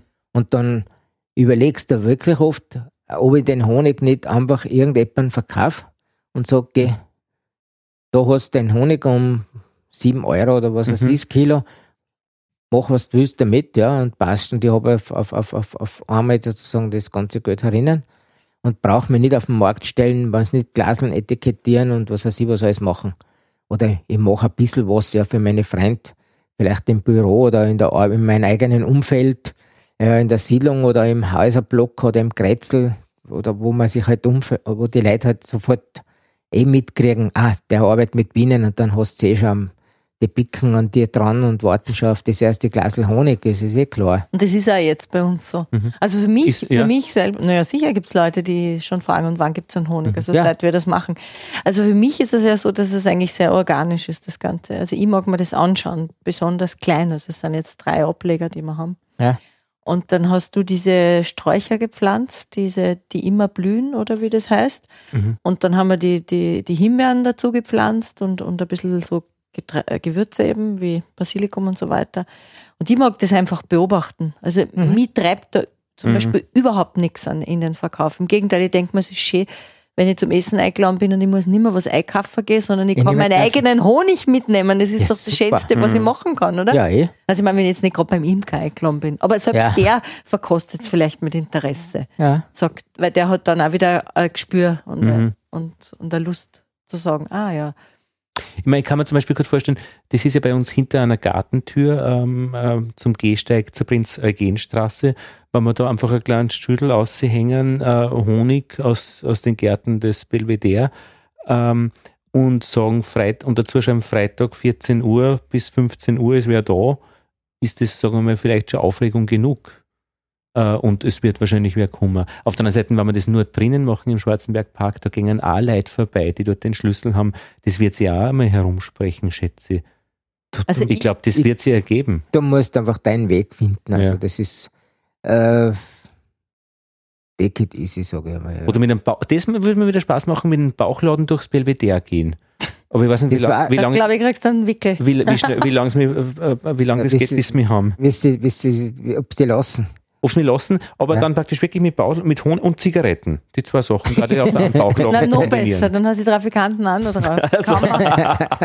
Und Wuchteln. Wuchteln kann ich nämlich machen. Du, vielleicht gehst du Das an den neuen Hauptbahnhof und machst einen Bauchladen und sagst, a night and a glass of honey. Stimmt. Weil, der- weil einen Teil von unserer Wohnung können wir auch vermieten. Das ist auch mit, mit Airbnb geht das ja. Haben wir noch nicht gemacht, aber das. Weißt, nächstes Jahr wird es interessant mit dem Song Contest. Also, Ja, war es, genau. ich habe mir auch schon überlegt, ob ich nicht davon ins Waldviertel gehe und nachher die Wohnung vermieten tue, derweil in der Zwischenzeit. Nein, nein, Gute Idee. das ist eine gute Idee. Ja. Ja, weil das ist, Stimmt. das ist 500 Meter auch zur, zur Stadthalle. Mhm. Stimmt. Ich habe War voll drüber. ich hab das einmal Und gemacht. danach musst du renovieren. Nein, ist nicht so schlimm. Äh, Ich habe, naja, stimmt nicht ganz. Wenn das, wenn das Tanz, ähm, weißt du, wenn Impulstanzfestival ist, das ist Mhm. immer ein ganzes Monat und da kannst du deine Wohnung auch vermieten. Echt? Und Ja. bei uns waren dann einmal acht Inder in der Wohnung. Dann habe ich die Waschmaschine ersetzen müssen und die Mikrowelle. Also es war irgendwie, ja, Was jetzt möglicherweise weniger mit den Inder zum Tag gehabt hat, wie das ist ein Tanzkombo studentischer Art. und die haben es ziemlich klasse gehabt bei uns. Und War nein, das, der, Lärm ist überhaupt kein Problem. Ja. Und dann sind die Nachbarn irgendwann um drei in der Früh haben sie uns einmal gekommen. Sie waren eh total nett. Sie haben gesagt, okay, ja, Ja? we turn the music down. Aber es war, äh, also es, wir waren schon sehr stolz, dass die bei uns waren, weil Das das, stimmt, waren auch ja. eine gute, waren äh, die waren, Ja. Habt ihr noch, habt's noch Kontakt zu einer gehabt? Nein, das nicht mehr. Das Nein, nicht aber es ist, es ist indirekt gegangen über, über das Impulstanzfest. Ach so, ja. Ja. Okay. Und das habe ich auch noch äh, mitgekriegt, ähm, wenn die Kunden oder wenn Leute dann fragen, und wie ist das mit der Varroa? Dann soll man sagen, wir kommen zurecht. Und dann nicht sagen mit, ja, mit Oxalsäure und Ameisensäure und so weiter. Ja, Säure, Honig und so. Das, da kennen sie die Leute dann auch schnell nicht aus. Kennen sie sich nicht aus. Da genau. sagt man eher, wir kommen zurecht. Und ist ein, nächste ist, Frage. Ist ein guter Weg, so Ja. sagen, ja. da hätten wir vielleicht auch noch eine Frage an die, ähm, Dietmar, weil Stichwort Fehler, Varroa-Bekämpfung. Da wird dann ja immer heiß und kalt, wenn man in den Foren liest, wann irgendein Anfänger wieder schreibt, äh, dass er zu viele Varroa-Milben jetzt äh, sieht oder ein Volk gestorben ist deswegen und der, der wird immer ziemlich zersau zerzaust. Also einige freundliche Menschen Ja. ähm, sagen dann schon, was besser gewesen wäre. äh, und jetzt machen wir das doch gleich so. Bei uns war es so, wir haben drei Ableger gekriegt im, im, im, im Ju Anfang Juni, Ende Mai und ähm, mit diesem Einschub hat man immer geschaut, gibt es Varroa-Milben, die runterfallen und das war ganz wenig oder nix. Eigentlich ganz lang nix. Mhm. Und irgendwann einmal äh, im September waren es dann plötzlich pro Tag fünf, glaube ich, oder zehn, wo man gesagt hat, hoppala, jetzt muss was passieren, weil vorher hat man immer gemerkt, ist das Argument, wenn die Diagnose ist, es fällt nichts runter, muss man nichts tun. Dann, in dem Moment, wo dann das viel runtergefallen sind Ja. und wie wir das bemerkt haben, haben wir dann fünf Wochen lang oder vier Wochen lang API Live war, diese Plättchen Ja. mit Thymol, jede Woche eins reingelegt, ähm, einmal auf die zweite Tage, einmal auf die erste und das letzte haben wir jetzt drinnen lassen, das ist jetzt schon zwei Wochen her ähm, und jetzt ist es so, fallen pro Tag in dem einen vielleicht, keine Ahnung, zwei, zwei fünf runter, in dem anderen allerdings vielleicht zehn. Wie viele Fehler haben wir gemacht? Na, wir warten jetzt auf den Frost, oder? Du hast einmal, im Prinzip hast gar keine Fehler gemacht. Du hast, äh, du hast nur mit AP Live Wag behandelt, also Ja. ohne, ohne Ameisensäure. Nein, weil da, da war nichts da diagnostisch. Äh, da Ja. war nichts, was, weil, weil man dachte, Ameisensäure ist jetzt wirklich ein Eingriff, äh, der stark ist, aber wenn ich diagnostisch nichts feststelle, warum würde ich stark eingreifen? Brauche es nicht. Du hast die Völker relativ spät gekriegt. äh, Ja. Da hast natürlich die Varroa-Entwicklung, die hat sich verschoben. Nach hinten? Nach hinten sozusagen, ja. Warum? Und im Herbst, ja, weil am Anfang durch die Ableger relativ wenig Maronen drinnen sind, ja. Mhm. Und in, in Herbst eine natürlich sind auch Völker zusammengebrochen in der Umgebung. Also dann können die, oder es können Bienen mit Varonmilben um ein Dumm vagabundieren, die dann bei dir zum Beispiel zukehren oder Mhm. deine Bienen holen sich eben äh, Deinen Honig. meinen Honig oder sowas, ja, also Oder, oder, und, und, und, und, und kommen mit Varroa-Milben am Buckel sozusagen wieder zurück nach, nach Hause. Mhm. Das nennt man so die Reinversion. ja. Solche Sachen hast du im Herbst dann oft einmal gegeben. Ja. Das, du, du, du, du, dann hast im, im Sommer relativ wenig äh, Abfall und im Herbst wunderst du auf einmal, Genau. dass, dass auf einmal plötzlich so viele sind. Ja. ja. Du kannst jetzt nur warten, bis die, die Bienen sozusagen brutfrei sind. Auf dem Frost. Das Man ist sagt 21 Tage nach dem, nach dem ersten Frost, bis jetzt war noch nichts mit Frost. ja. Bienen werden trotzdem relativ äh, zurückgehen, sozusagen. Von, notfalls muss man halt so ein, das kleine bisschen, was noch Brut ist, vielleicht ausschneiden oder Ja. so. Ja, also Aber wann würde ich das feststellen? Äh, äh, ob nur ein bisschen, ein Pro- weil ich traue mich, ich, ich will jetzt eigentlich nicht reinschauen, weil es immer heißt, man sollte in Ruhe lassen, wann es irgendwie ist. Oder Sie haben sich schon sehr zusammengezogen. Also Sie sagen, Ja, wenn ja. ich unten reinschaue, sehe ich kaum mehr was. Ja. Also Sie dürften schon wirklich in dieser in der Wintertraube Wintertraube sein. Sein, was ja. hast du denn für, für ein Beutensystem? ähm, Zander, ähm, jetzt zwei Halbzagen oder wie sagt man, Flachzagen, Flachzagen. Flachzagen übereinander, aber im nächsten Jahr werden wir dann Jumbo nehmen, Aha, ja. die wir dann drunter schieben und das von oben reinwachsen lassen. ja. Das Naturbau. heißt, jetzt habt einfach. Jetzt haben wir zwei Halbzwagen, in der, unter, in der Genau. unteren Halbzwagen ist dann praktisch die, ist die Brut und Ja. in der oberen ist der, ist der eingelagerte Wintervorrat. Mhm. Wenn es einmal wärmer ist, kannst du ja mal kurz reinschauen, ja, dass Okay. da Seitenwabe außer Ja, und dann tust du einfach vorschieben, ein okay. bisschen. Wie viel Brut? Und dass du dann, dass dann schaust, kommt ein Brut daher, Ja. ja, oder nein, ja, also. Und wenn du oben siehst, dass oben nur Winterfutter ist, dann musst du es halt äh, notfalls unten machen. Aber das machst du, wenn es ja wieder mal so warm ist, jetzt, was weiß ich, wenn es mal 10 Grad oder was hat, Dann kann man das kannst du das so machen. noch weiters machen. Wenn es Okay. zu tiefe Temperaturen hat, also unter 10 Grad, die das nicht machen, weil die Gefahr groß ist, dass da Bienen runterfallen, Ja. die, die, die erstarren nachher, wenn es Ja, kalt ja. ist und kommen nicht mehr auf. Also das ist schon drum, da kannst du eine Königin ver versauen damit Ja, ja. eventuell. Das ist es nicht wert, ja.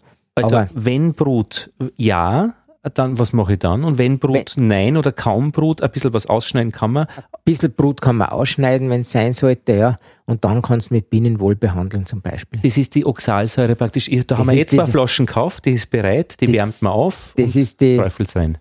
Die Oxalsäure, die nach der neuen Verordnung jetzt halt genehmigt ist, sozusagen, ja. Und wenn noch zu viel Brut drinnen ist, dann geht da nichts, weil die wirkt nicht in die verdeckelte Brut rein, die, Die Oxalsäure. Oxalsäure wirkt nicht in die verdeckelte Brut rein, genau. Dann kann man nur hoffen, beten und eine warten, Wetterkerze warten dass es ein bisschen Köder äh, das Köder wird und dass dann, die, dass dann mit der Brut zu Ende geht, sozusagen. Ja. Weil letzten Winter haben die Bienen doch durchgebrütet, oder? Habe ich gehört. Oder, Hm. oder so gut wie. Die haben zumindest relativ früh angefangen. Ja, okay. Ja, also ich habe das mit dem Durchbrüten. äh, Wichtig ist, dass die Bienen bei uns einfach dass eine Pause machen. Das ist einfach wichtig für die Varroa-Behandlung. Sie haben letztes Jahr, äh, beziehungsweise früher schon bemerkt, dass die Bienen sehr wohl im Jänner schon wieder anfangen, egal wie kalt es ist.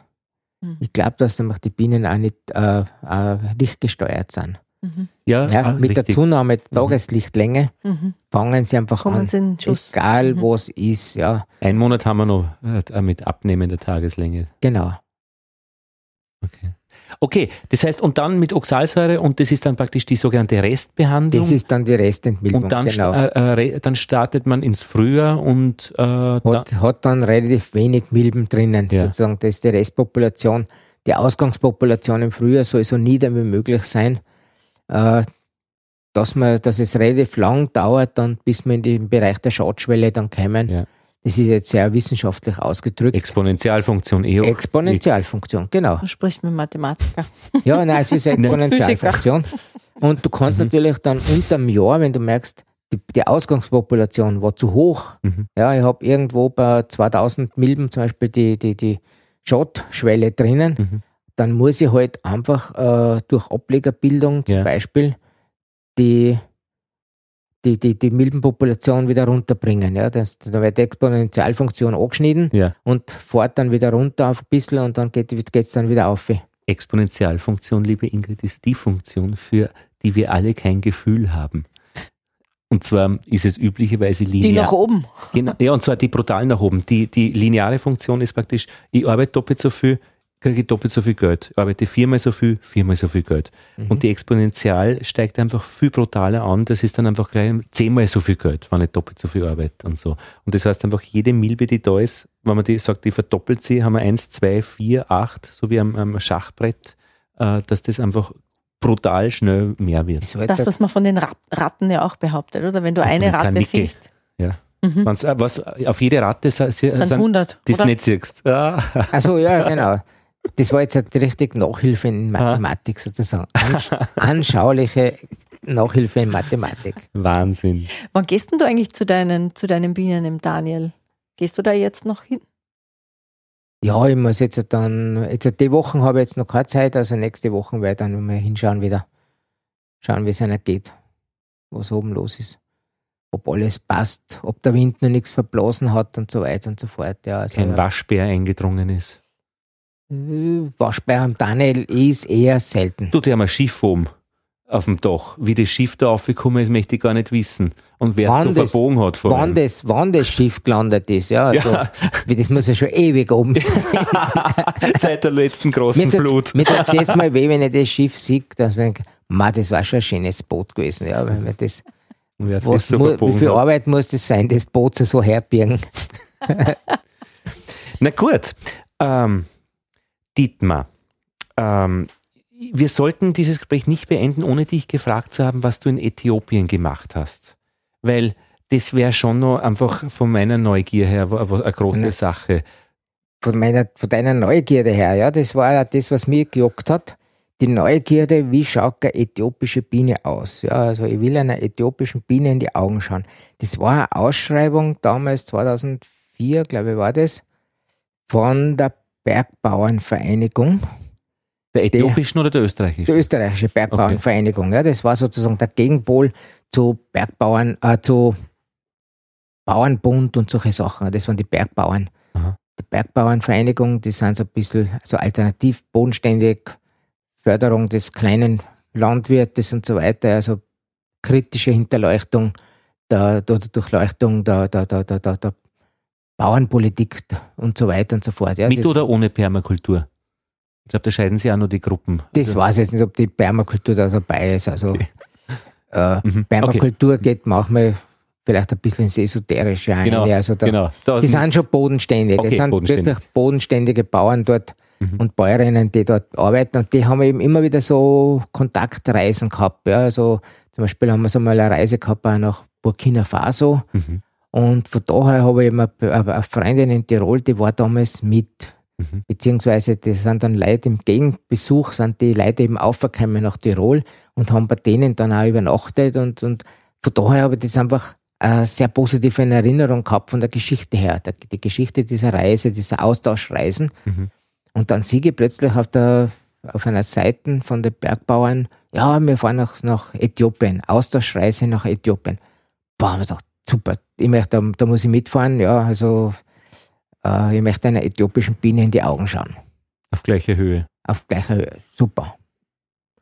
Und je näher, der, ja, dann, je nä- näher das gekommen ist, umso mehr hat es mir dann angefangen, naja, soll ich wirklich fahren? Das kostet so viel wie ein neuer Schleider.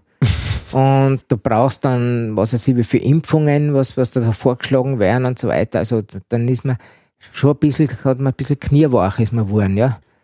Und irgendwann hat meine Frau dann gesagt, du Trottel, wenn du nicht jetzt bald fährst, wenn du jetzt nicht bald impfen gehst, nachher brauchst du gar nicht mehr fahren oder sowas, ja.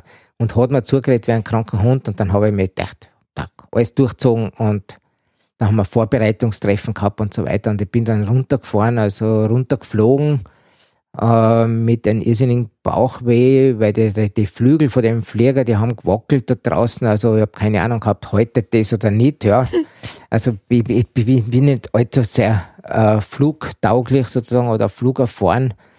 Auf jeden Fall sind wir dann unten gelandet, da in, in Addis Abeba und haben uns die Stadt angeschaut. Also ich war fasziniert davon. Ja. Also das war so dieses Ankommen in ein Land, das eigentlich nur vom Atlas her kennst, Mhm. vielleicht einmal, nicht einmal mehr vom Fernsehen oder Mhm. so, oder, sondern vom Atlas, von Geschichten äh, über Hungersnöte, über Krieg und, und arme Leid und, und, und, und das, da sterben die Kinder davon und Heile Selassie. Und was? Und, Und? plötzlich war Heile Selassie. Heile Selassie, der, der So, Kaiser. Da bist, das bist du jung. Okay, gut. Der, der, der, letzte Kaiser von, Von von, Äthiopien. von, Äthiopien. Okay. Und plötzlich bist du aber plötzlich da, ja. Aha. Und ich habe gewusst, ich kommt, wir, wir haben als Ziel haben wir gehabt die Gegend um Gonda. Gonda ist im Hochland von Äthiopien, also Addis Abeba liegt auf 2500 Meter ungefähr. Und Gonda ist auch in, in dem Bereich, in der Nähe vom Tanasee, also Quelle des, des, des Blauen Nils. Und ich habe gewusst, ich komme zu einem, zu einem, zu einem Bauern, der ein Imker ist. Ja, also das, hat, das wollte ich eigentlich haben. Mhm. Ich wollte mir die Imkerei in Äthiopien anschauen. Ja, und dann haben wir uns natürlich auch sehr viel äh, auch das selber angeschaut. Wir haben uns ein paar so Ortschaften angeschaut, wie Lalibela zum Beispiel. Lalibela ist einfach so ein Zentrum der Geistlichkeit, sozusagen der, der, der Religiosität. So wie Mariazell vielleicht für Österreich eine Bedeutung hat, so hat Lalibela für Äthiopien einfach eine Bedeutung. Welche Religion ist das? Muslimisch? Äh, christlich-orthodox. ah, okay. Äthiopisch, Jüdische, äh, äthiopische Juden gibt es nämlich äthiopische glaub Juden gibt es. Es gibt in Äthiopien eben ich. Ganz- Christen, die Mhm. orthodoxen Christen. Es gibt Muslime und es gibt äh, jüdische Religionen. Mhm. Und es gibt Naturreligionen, Mhm. im Süden. Mhm. Und die kämen bis jetzt an für sich, was man so gehört hat, kämen sie an für sich sehr gut miteinander aus. Mhm. Solange nicht von außen irgendwie gezündelt wird. Ja. Mhm. Auf jeden Fall, ich war dann eine Woche auch bei, mein, bei meinen Bauern sozusagen. Oder war es knappe, eine knappe Woche, oder sind wir bei den Bau, bin bin ich bei den Bauern gewesen. Und der hat mich einmal dumm geführt und wir sind so weit äh, alles zu Fuß einmal dumm gegangen in der ganzen Umgebung vom Bauernversammlung bis zu einem Imker und der hat mir seine, seine, seine mh, Kühe gezeigt, also er hat schwarzbunte Kühe gehabt oder eine schwarzbunte Kuh gehabt mit Kalbe Mhm. aus einem Zuchtprogramm vom Staat her. Er war so ein Multiplikatorbauer. Mhm. Hat mir gezeigt, wie sie da im Getre Getreide ernten, wie sie Teff ernten, wie sie? Teff, Teff, das ist ein Hirseart, Mhm. äh, das Hauptgetreide an und für sich in Äthiopien, äh, von der Mhm. Tradition Mhm. her. Mhm. Hat mir gezeigt, wie sie da eine Molkerei bauen wollen, um einfach den, den, den, die Milch zu verarbeiten. Und ja, ich habe mir dann äh, hab mir sagen lassen, wie man den Injera macht. Das sind diese Fladen, was sie Mhm. in Äthiopien eben haben und so weiter. Also da haben die, die, die Frauen vor allem Blick geschaut, dass ich mich fürs Essen kochen interessiere. Mhm. Und, und ja, es war eine sehr tolle Geschichte an und für sich. Und die habe ich mal, vor allem beim Imker, äh, Beutensysteme gesehen, Aha. wie zum Beispiel die Topper Hive. Ja. Aha. Ich habe die traditionellen Beuten habe ich immer wieder beobachtet, also die, die, die flochtenen Röhren, die am 30 Meter auf die Eukalyptusbäume oben hängen, Mhm. wo einfach traditionell die Bienen gehalten werden, wo dann zur Erntezeit die, die Röhren runterkommen, die ganzen Bienen alles ausgeschnitten wird, der Honig dann eventuell gepresst wird und, und durchgeseit oder der Honig wird als Ganzes noch in den Sudan vermarktet oder sie machen Met draus, also ein, ein, Tetsch, wie sie es dort nennen. Mhm. Da haben sie eigene Kaffeehäuser oder Tetschhäuser. Bei uns darf man Kaffeehaus sagen, dort sagt man Tetschhaus, Mhm. wo man eben süßen Tetsch kriegt und einen, einen alkoholischen, Mhm. ja, wo es auch Tanz gibt und so weiter. Also so, Top Bar Hive ist so dann das modernere, die modernere Ver äh, Top- Version. Genau, Topper Hive ist eine, die moderne Version, Mhm. die einfach durch die Entwicklungshilfe nach Afrika gekommen ist, ja, von, von Kenia, äh, Tansania bis nach Äthiopien. Also das ist äh, eine Oberträgerbeute. Ja, also Oberträgerarbeit, hat es auch Rähmchen oder? das hat nur Holzleisteln. Oben aufliegende Ah, Hoch okay. Holzleisteln. Die Seitenwände sind schräg Aha. und dadurch bauen die Bienen nichts an. Und der Wabenbau bleibt aber dadurch beweglich. Aha.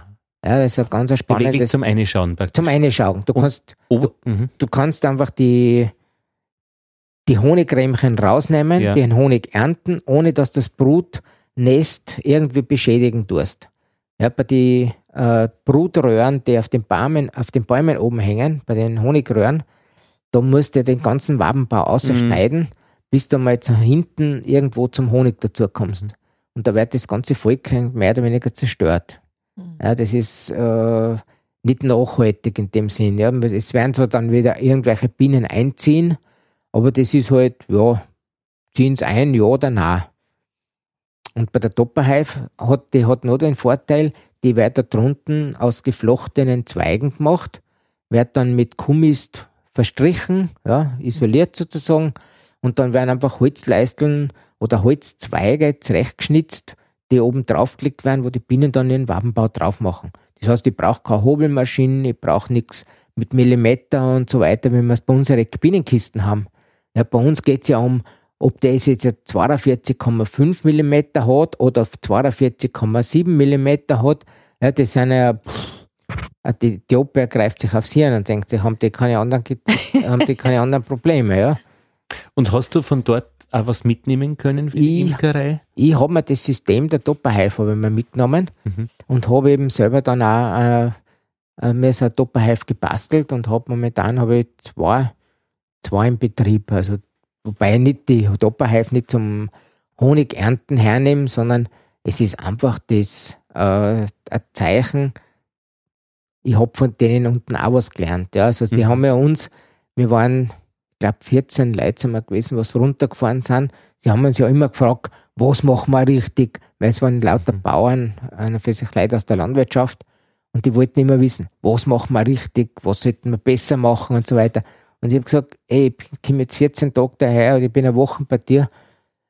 Äh, ich, muss das, ich muss erst einmal ankommen. Ich kann nicht sagen, was es richtig macht, was falsch macht. Aber ich habe was abgeschaut von euch und ich habe von euch auch was gelernt und habe das als, als Lehrstück sozusagen von, von, von, von unten mit aufgenommen. Und ich liebe sie nach wie vor heiß. Also es ist. Warum? Weil es einfach so, erstens einmal die Geschichte, was dahinter steckt, mhm. ja, dass da die Geschichte dahinter steckt vom Asana, bei dem ich war, bei dem ich die kennengelernt habe, wo ich die Waben außernehmen habe können, das erste Mal, ja, also Glück gehabt, dass mir nichts, dass nichts passiert ist, dass mir die, die Wabe nicht abbrochen ist, weil sie die muss man sehr vorsichtig handeln, ja, ein vorsichtiges Handling haben. Und das Zweite, äh, dass das einfach so toll ist, das, die, die, die, die Entwicklung der Bienen in diesem Naturwabenbau zu verfolgen. Mhm. Ja, wie sie so als kleine Zungen äh, ohne irgendein Hilfsmittel anfangen, da ihre Waben zu bauen und dann wird die immer größer und wechselt dann auf die nächste, aufs nächste Rammel um, auf die, auf die nächste Holzleisten und so weiter. Also erst mhm. später bin ich dann draufgekommen, dass es zum Thema Topperhive eigentlich eine große Community gibt in Amerika vor allem. Mhm. Mhm. In Amerika, England, da gibt es sehr viele und alle möglichen Konstruktionen davon mit schrägen Dach und ohne Dach und das so weiter. Das haben wir gesehen in dem englischen Imkerbuch, mhm. kannst du erinnern. Ja. Und die, und die, und die haben nicht äh, die haben aber nicht die Kani-Kabine. In, in, in, Äthiopien. in Äthiopien haben sie irgendwas anderes. Da haben sie eine äthiopische Bergbiene, glaube ich, ist das da drunten. Ja. Sie ist relativ, die äthiopische Biene da drunten, die war relativ ruhig an und für sich, hat ähnlich ausgeschaut wie unsere, äh, war nicht, was weiß ich, wie aggressiv. Also ich habe das Volk, ich habe ein Volk aufmachen dürfen und die Einheimischen sind alle weiter, immer weiter weggegangen. und ich in meiner Naivität habe das Volk einfach so, wie man es halt bei uns gewohnt ist, einfach mal aufgemacht und einmal Waben auf Zeiten oder nicht, weil die einzelnen Waben auf Zeiten dann und dann äh, reingeschaut und so eine Wabe rausgenommen. Und die waren hinten nach, habe ich es dann da gefragt, die waren ganz baff, dass ich da keinen kein Schutzschleier genommen habe und keinen Rauch und gar nichts, sondern einfach so, also, boah, der traut sich was auf die Art. Also, hm, war vielleicht ein bisschen naiv, es gibt nämlich auch andere Bienen in, in, in, in Afrika, die zum Beispiel, wenn man sie stört, einfach Fluchtschwärme ausbilden, ja. Aha. Die einfach, wenn sie merken, da, da kommt jetzt jemand, der geht mir auf die Nerven, das will ich nicht, dann packen sie zusammen und boschen einfach ab. Ja. Aber nicht auf die Nein, aber, nein, aber das gibt auch die andere Variante, weil ich war im Südsudan, äh, da haben wir Projekte von der Caritas. Ja. Und da haben sie uns gesagt, dass sie eben mit der Imkerei anfangen wollen, aber die Leute so viel Angst haben vor den Killerbienen. Also dass eine Also- riesen Angst vor Bienen nämlich wirklich da ist, dass es so Bienen gibt, die Ja, ja, auf sind- Menschen stürzen. Das sind, das ist die Sukulele, äh, Suko irgendwas, wie sie heißt, in, im Südsudan unten. Genau. Da wollte ich ja gerade die Überleitung machen, dass die Ingrid ähm, als ähm, Caritas Fundraiserin immer wieder Projekte besucht, äh, Ja. wo, wo, ähm, wo äh, Projekte gefördert werden. Und die Ingrid eben dort war, wo hin der Honigwein, äh, der Honigwein verkauft wird. Na, plötzlich die Waben Die Waben. verkauft werden, nämlich im Sudan, also Sudan, im ja. Südsudan. Ja. Nein, in Südsudan werden sie es nicht verkaufen, von Aber- Äthiopien wahrscheinlich. Naja gut, vielleicht dann die Reichen, die gibt es auch im Südsudan. Und du hast ja dort auch mit Bauern, äh, Ja. ba Bauern getroffen. Ja, also da gibt's, äh, wir haben so einen, einen Landwirtschaftsverantwortlichen, der quasi den Anbau, den, die, die, das Wissen, was verloren gegangen ist, Mhm. eigentlich über Anbau in landwirtschaftlichen Projekten durchgeht. Und da ist unter anderem auch die Imkerei ein, Mhm. ein, ein Thema. Aber da war, da ist auch ganz stark das Thema, äh, dass halt quasi aus China und ähm, und teilweise auch Indien einfach sehr viel Industrie reindrängt und diese ganzen Wälder und die ganzen Rohstoffe und Land, alles. Landgrabbing, wie man ja, das so Land, nennt. ja, genau. Chine Also, Chinesen bauen die Straßen. Ja. ja. Ähm, Wie in Äthiopien selber. Ja. mhm. Und das, also das ist halt ein Riesenproblem, weil die Leute, die haben halt einfach jahrelang Bürgerkrieg, die haben die Fähigkeiten des Anbaus eigentlich verloren. Die wollen zum Beispiel auch keine Viehwirtschaft, weil ganz lang, also gerade da, wo ich war, ich, ich war in der, im Gebiet Tambura Yambio, das ist ähm, bei an der Grenze zum Kongo. Und da Mhm. haben sie sogar die LRA gehabt. Ja. Das heißt, wenn Ist was? Ist die, LRA? die, die, die äh, Das ist was? äh, Lord Resistance Army, wo sie die Kindersoldaten auch akquiriert haben, Mhm. wo also wirklich Mhm. massakriert wird im Wahnsinn. großen Stil.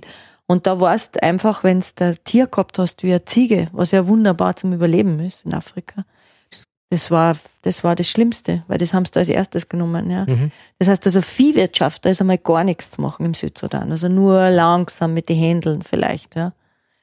Aber eben über Anbau. Und da muss halt alles wieder erlernt werden. Ja. Also dass man nicht abbrennt zum Beispiel. Ja. Es war ganz viel, dass das immer noch abbrennen. Mhm. Ich habe jetzt gerade vor kurzem mit dem, mit dem, mit dem Urban, mit Ja, der Urban ist- der, der- ist auch im Südsudan. Genau, der ist im Südsudan, der ist eher in der Umgebung Ur- der Hauptstadt äh, Juba. Oder? Der, ich weiß nicht genau, wo er umgeht. Also Urban Hu? Urban? Wer Urban, ja, wie heißt er denn noch? Hannes, Hannes Urban. Wer ist er? Der macht also, also im Südsudan haben sie, so, haben sie ein Projekt. Okay. Oder ein Projekt, also ja, wo sie auch mit Bienen arbeiten, versuchen. Ist ein I- Imker oder, oder Es ist ein, ein bekannter Bauer? äh, wie kann ich jetzt, Nein, ich glaube, er ist eigentlich ein Unternehmer, gell? Und Okay. aus irgendeinem Grund hat er, hat er Irgendwie den ist er- Südsudan auserkoren. irgendwie ist er mal auf die Idee gekommen und, und hat das als seine Aufgabe gesehen, dafür da Mhm. irgendwas aufzuziehen. Also medizinisch, ausbildungsmäßig und er äh, zerreißt sich auch wortwörtlich, kann man sagen, also und tut sehr viel. Und mit dem bin ich irgendwann ins Gespräch gekommen und vor kurzem habe ich mir hab ich mir mal einen, einen, einen, einen Autoklaven verschafft, der sonst in den Sperrmüll gegangen wäre. Und der hat gesagt, super, Autoklav ohne irgendwelche Chips und Mikrodinger rein, ja, denn sowas kann man brauchen. So ein Druckbehälter ist das, oder? Das ist zum Desinfizieren von, zum Sterilisieren von medizinischen Geräten. Mhm. Und der hat mir eben erzählt, dass bei unten eben die Imkerei eben auch schon spannend wäre, aber die Bienen einfach so schnell wegfliegen. Die immer schnell Schwärme machen und dann Mhm. sind sie wieder weg und dann muss man wieder warten, bis Mhm. sie nicht zurückkommen. Beziehungsweise, dass eine irgendeine Plantagen wieder abbrennt ist, weil die Nachbarn eine Feier gemacht haben und das Feuer dann nicht unter Kontrolle gebracht haben. Der große Smoker. Der große Smoker, ja, ist natürlich so Traditionen, die Mhm. muss da mal äh, irgendwie ausmerzen einmal. Hat- Ja, dass Wie hat denn der äthiopische Honig geschmeckt? Äh, an und für sich gut. Er war ein bisschen dünner von der, von der Konsistenz her, war er, war, war er dünner. Wir haben ein bisschen das Problem gehabt, äh, das habe ich so ein bisschen gesehen, dass du eigentlich einen äthiopischen Honig so am Land außen fast nicht gekriegt hast. Die haben den meistens gleich einmal irgendwann so, so Honigwein verarbeitet, weil er einfach von der Haltbarkeit her ist. Ja, also da, da, ist noch relativ viel zu machen. Sie versuchen es ein bisschen mit der Bienen, mit der Königinnenzucht, dass sie da ein bisschen arbeiten. Also das geht mit der Bergbiene in Äthiopien geht's, weil die ruhiger ist. Ja, also die, alleine die Glaseln aufzutreiben. Also ich habe geschaut in der Gegend von Gonda, ob man Glaseln kriegt oder, oder ob man, ob man, es gibt viele Hotels dort, aber du hast nirgends einen Honig gekriegt zum Kaufen. Ja? Also Mhm. ich habe letztendlich einen Honig dann in, in Gonda, glaube ich, am Flughafen habe ich dann einen erwischt. Okay. Und Ingrid, äh, Also das, äh, äh, äh, Im- Imkerei im Südsudan, hast du gesagt, wäre eine Möglichkeit oder ist auch nicht vorhanden? Na, ist, naja, ich habe diesen einen Bienenstock eben auch im Baum. Das war so eine Röhre, aber die war nicht 30 Meter lang, die war vielleicht nein, nein, nein, ich sag 30 Meter auf 30 in der Meter Höhe. hoch. Ja, das war Der so. Eukalypt ist überzeichnet ein bisschen. Ja. Äthiopien hat ja fast nur noch Eukalyptusbaum. Ja. Und die sind ganz oben irgendwo. Ja. das sind Das, da habe ich ein Foto Dinge. gemacht von so einer, von so einer Also Röhre. das wird gemacht. Naja, es, es, es, sagen wir mal, der, der Landwirtschaftsbeauftragte weiß natürlich auch um die Wichtigkeit der Imkerei äh, und versucht das, aber es, also jetzt nicht im Rahmen eines Caritas-Projekts. Also da sind wir froh, wenn sie einmal am Boden anbauen. Mhm. Und du hast gesagt, Musik gibt es keine. Musik. Na, weil Ja, du, weil es zu war arm, naja, weil- die Armut so groß ist einfach. Also so dieses. So, dass sie Also- gar nicht auf die Idee kamen, Musik zu machen, weil sie gar keine Zeit haben zu musizieren. Ja, oder ich meine, wobei dieses, dieses Gebiet ja noch relativ fruchtbar ist, aber dann, wenn du eben Richtung Juba gehst, dann wird es einfach mager. Nein, einfach von der, von der, das ist eine traumatisierte Gegend, wo einfach noch nicht musiziert oder nicht wieder musiziert wurde. Na. Das wird wahrscheinlich im Äthiopien, keine Ahnung, Musik war sicher ein Thema, oder? Ja, sicher. Ja. Mann, Äthiopien, wenn da, Immer die, irgendwo. äh, irgendwas. in, in, in Addis Abeba gibt es eine Jazzszene, ja, da gibt es eine eigene Musikrichtung Mhm. da drunten. Ja. Hm. Also das Ich glaube, es gibt da im Südsudan Ecken, wo die Reichen halt sind, aber Mhm. in der Regel hast du das nicht. Die Kinder haben halt auf der Straße einen Sessel in die Schuhe eingetragen, weil sie sonst am Boden hätten sitzen müssen. Also das Ja, sind halt irgendwie andere, andere Geschichten. Ja. Mhm. Ich glaube, wir müssen. Ja. Danke, Dietmar, super. Das war's. Das- passt, ich glaub-. Danke, wir könnten noch ganz lang weiterreden. Ich habe noch zwei Enkelkinder, die kommen. Frag nur nicht an Imker irgendwas, du kommst nicht weiter. ja, der fragt, der, der fängt vom Kleinsten fängt an, geht und du, landest dann irgendwo, ja, also im Nirvana. Ich freue mich riesig, dass du dir die Zeit genommen hast. Also ich habe gern. kennengelernt und habe mir gedacht, mit dir möchte ich gern reden. Schauen wir, was rauskommt. Dadurch, dass wir mit dir gesprochen haben, auch über die Vermarktung und einfach wirklich über dieses Thema, können wir uns das sehr viel besser vorstellen, was uns auch im nächsten Jahr dann ein musst- erwarten wird. Du musst da einfach bei der Vermarktung sagen, hab, hab, ich habe das auch erst gelernt, ja. Du musst zum Honig eine Geschichte dazu bringen. So, einen Honig, den hast du im Supermarkt, ja. Aber du musst dein, mit den Kampfbienen, ganz bewusst, ja, also. Also, Schwarzenbergsche Kampfbienen, na, das sind wir gespannt, wie, Zum das Beispiel, ja, entwickeln wird. Ja. davon, was der Schwarzenberg für eine Stellung hat, Ich, ja. Also, ich, ich, ich werde mir einen Polster einstecken und werde sagen, der Honig hat die Potenz erhöht. ähm, eins wollte ich noch fragen, ähm, ähm, es ist mir nicht gelungen, jetzt von der, deiner Sprache her herauszufinden, aus welchem Landstrich du kommst in Tirol. Österreich. Aber du hast es gesagt, Tirol. Aber wo Genau. in Tirol? Ich komme aus Tirol, ich komme aus Jembach, genau. genau. Aha. Bin aber im Prinzip schon länger in Wien, als ich eigentlich in Jembach gelebt habe. Warte mal geschwind. Man hat mich gezwungen, äh, die Städte zu lernen. Brixleck, äh, Gramsach. Kundl, Jörgl, äh, na, Wörgl. Wörgl. Jenbach ist wann? Also, wie geht's los? Zuerst geht einmal Wörgl. Wörgl, Wörgl, Kundl, Kundl, Brixleck, Kramsach, Gramsach, Brixleck, dann kommt Jembach. Jenbach, genau. Das ist dort, wo man. Am Inn, alles am Inn. Genau, das ist Aha. dort, wo man umsteigt ins Ja. Ah. Zillertal oder ins Achental, sagt meine Frau aber, ja. Okay. Das ist einfach ein alter Industrieort Ja, ja. aus dem Mittelalter im Prinzip. Ah, ja, also Jembacher Werke sind Ja, ja, genau. gewesen. Jetzt ist es General Electric sozusagen, also das ist auch. Mhm. Ich habe die Wolga-Kraftwerke lernen müssen, Ivankov, Uglitsch, Rybinsk, Cheboksary, Kubitschek Boah. und dann das Rückhaltebecken vor Moskau. Das braucht man aber. Das, Ja, ich denke schon. ist wichtig. Das haben sie mir aber nie erzählt, dass man das braucht. Du, Gelernt wenn du, bei der, bei der Million, wenn du bei der Millionenshow dabei bist und das wird gefragt und du schierst daher, dein Assinger Holz aus Ich denk den Socken, der steht daneben. Ich danke meinem Geografieprofessor, der Ja. mich da so vorbereitet hat. Ich danke dem Dietmar. Gern, gern, gern. Ich danke dem Dietmar und der Ingrid.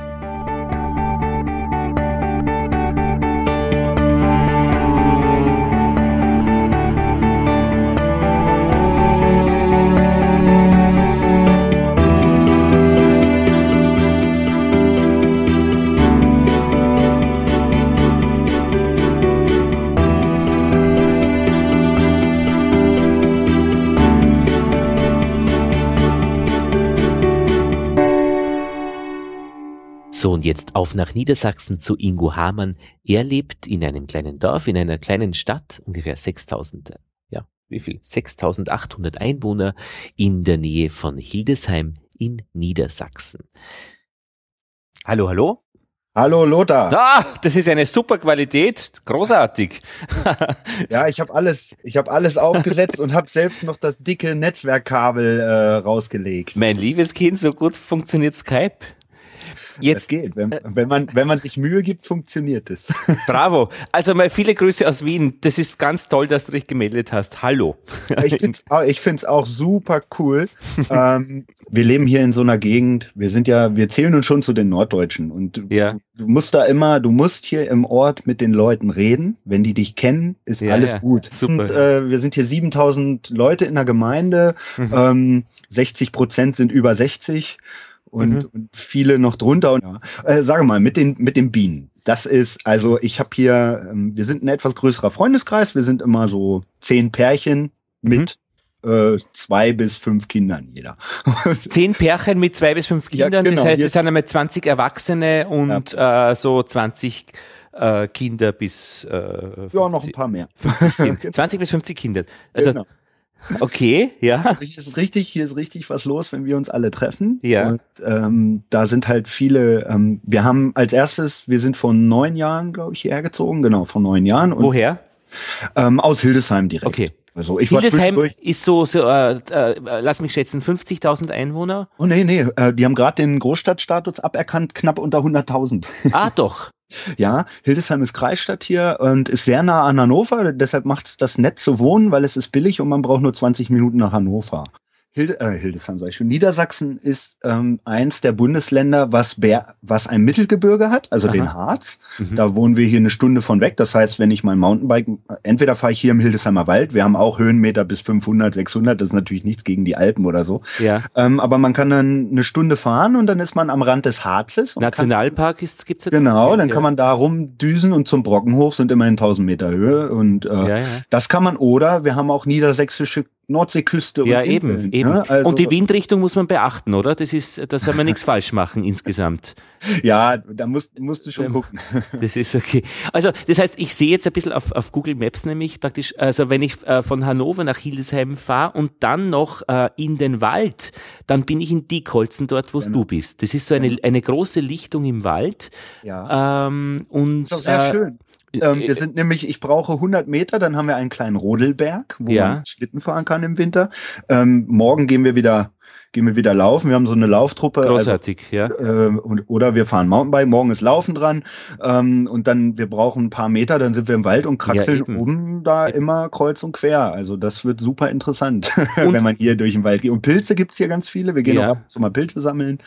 Ähm, und auch äh, Wiesen, Wiesen, äh, ziemlich große Wiesen äh, ja. neben, neben eurer Siedlung, wie ich eben sehe. Äh, ja, zurzeit hat ein Bauer irgendwie diesen äh, Mais, den man dann später verbrennt, draufgebaut. Aha. Aber ähm, wir haben hier in der Gegend um Hildesheim, das nennt sich das Bördeland, das ist der schönste, äh, der, der fruchtbarste Boden Deutschlands. Ja.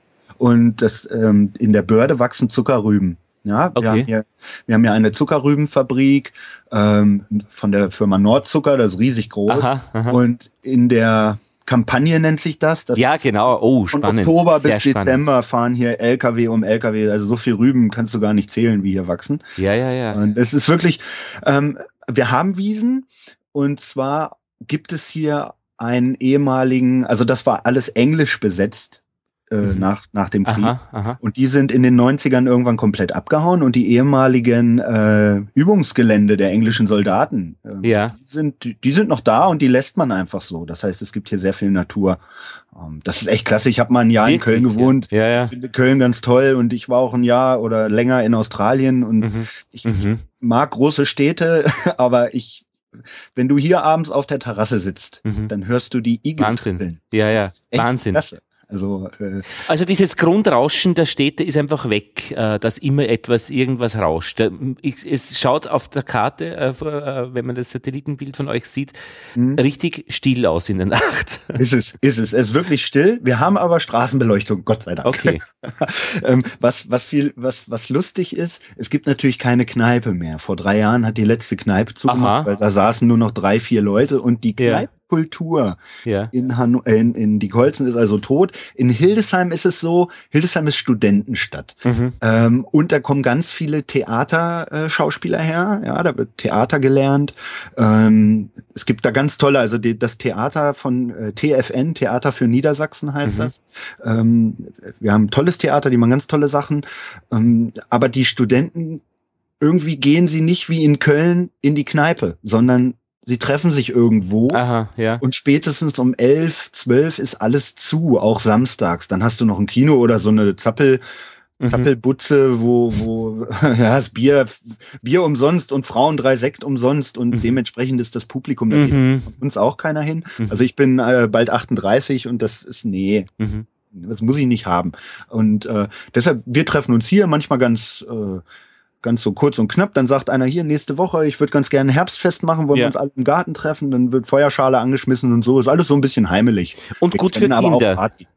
Bitte? Äh, äh, gut für Kinder. Also gut für äh, Kinder, Kinder äh, aufzuziehen und, und Ja, glaub- aber sie müssen auch lernen, wie es in der Großstadt ist. Deshalb fahren wir auch öfter mal oder im Urlaub, dass man mal wo, wo hinfährt. Und Ja. äh, das hat mir auch gut getan. Ich bin ja, ich bin neben, neben Hildesheim, zwischen Hildesheim und Hannover gibt's die schöne Stadt Saarstedt. Und Saarstedt, da bin ich aufgewachsen, bis ich 19 Jahre alt war. Aha, okay. Und äh, das heißt, ich war auch immer so ein Kleinstadtkind. Ja, ja.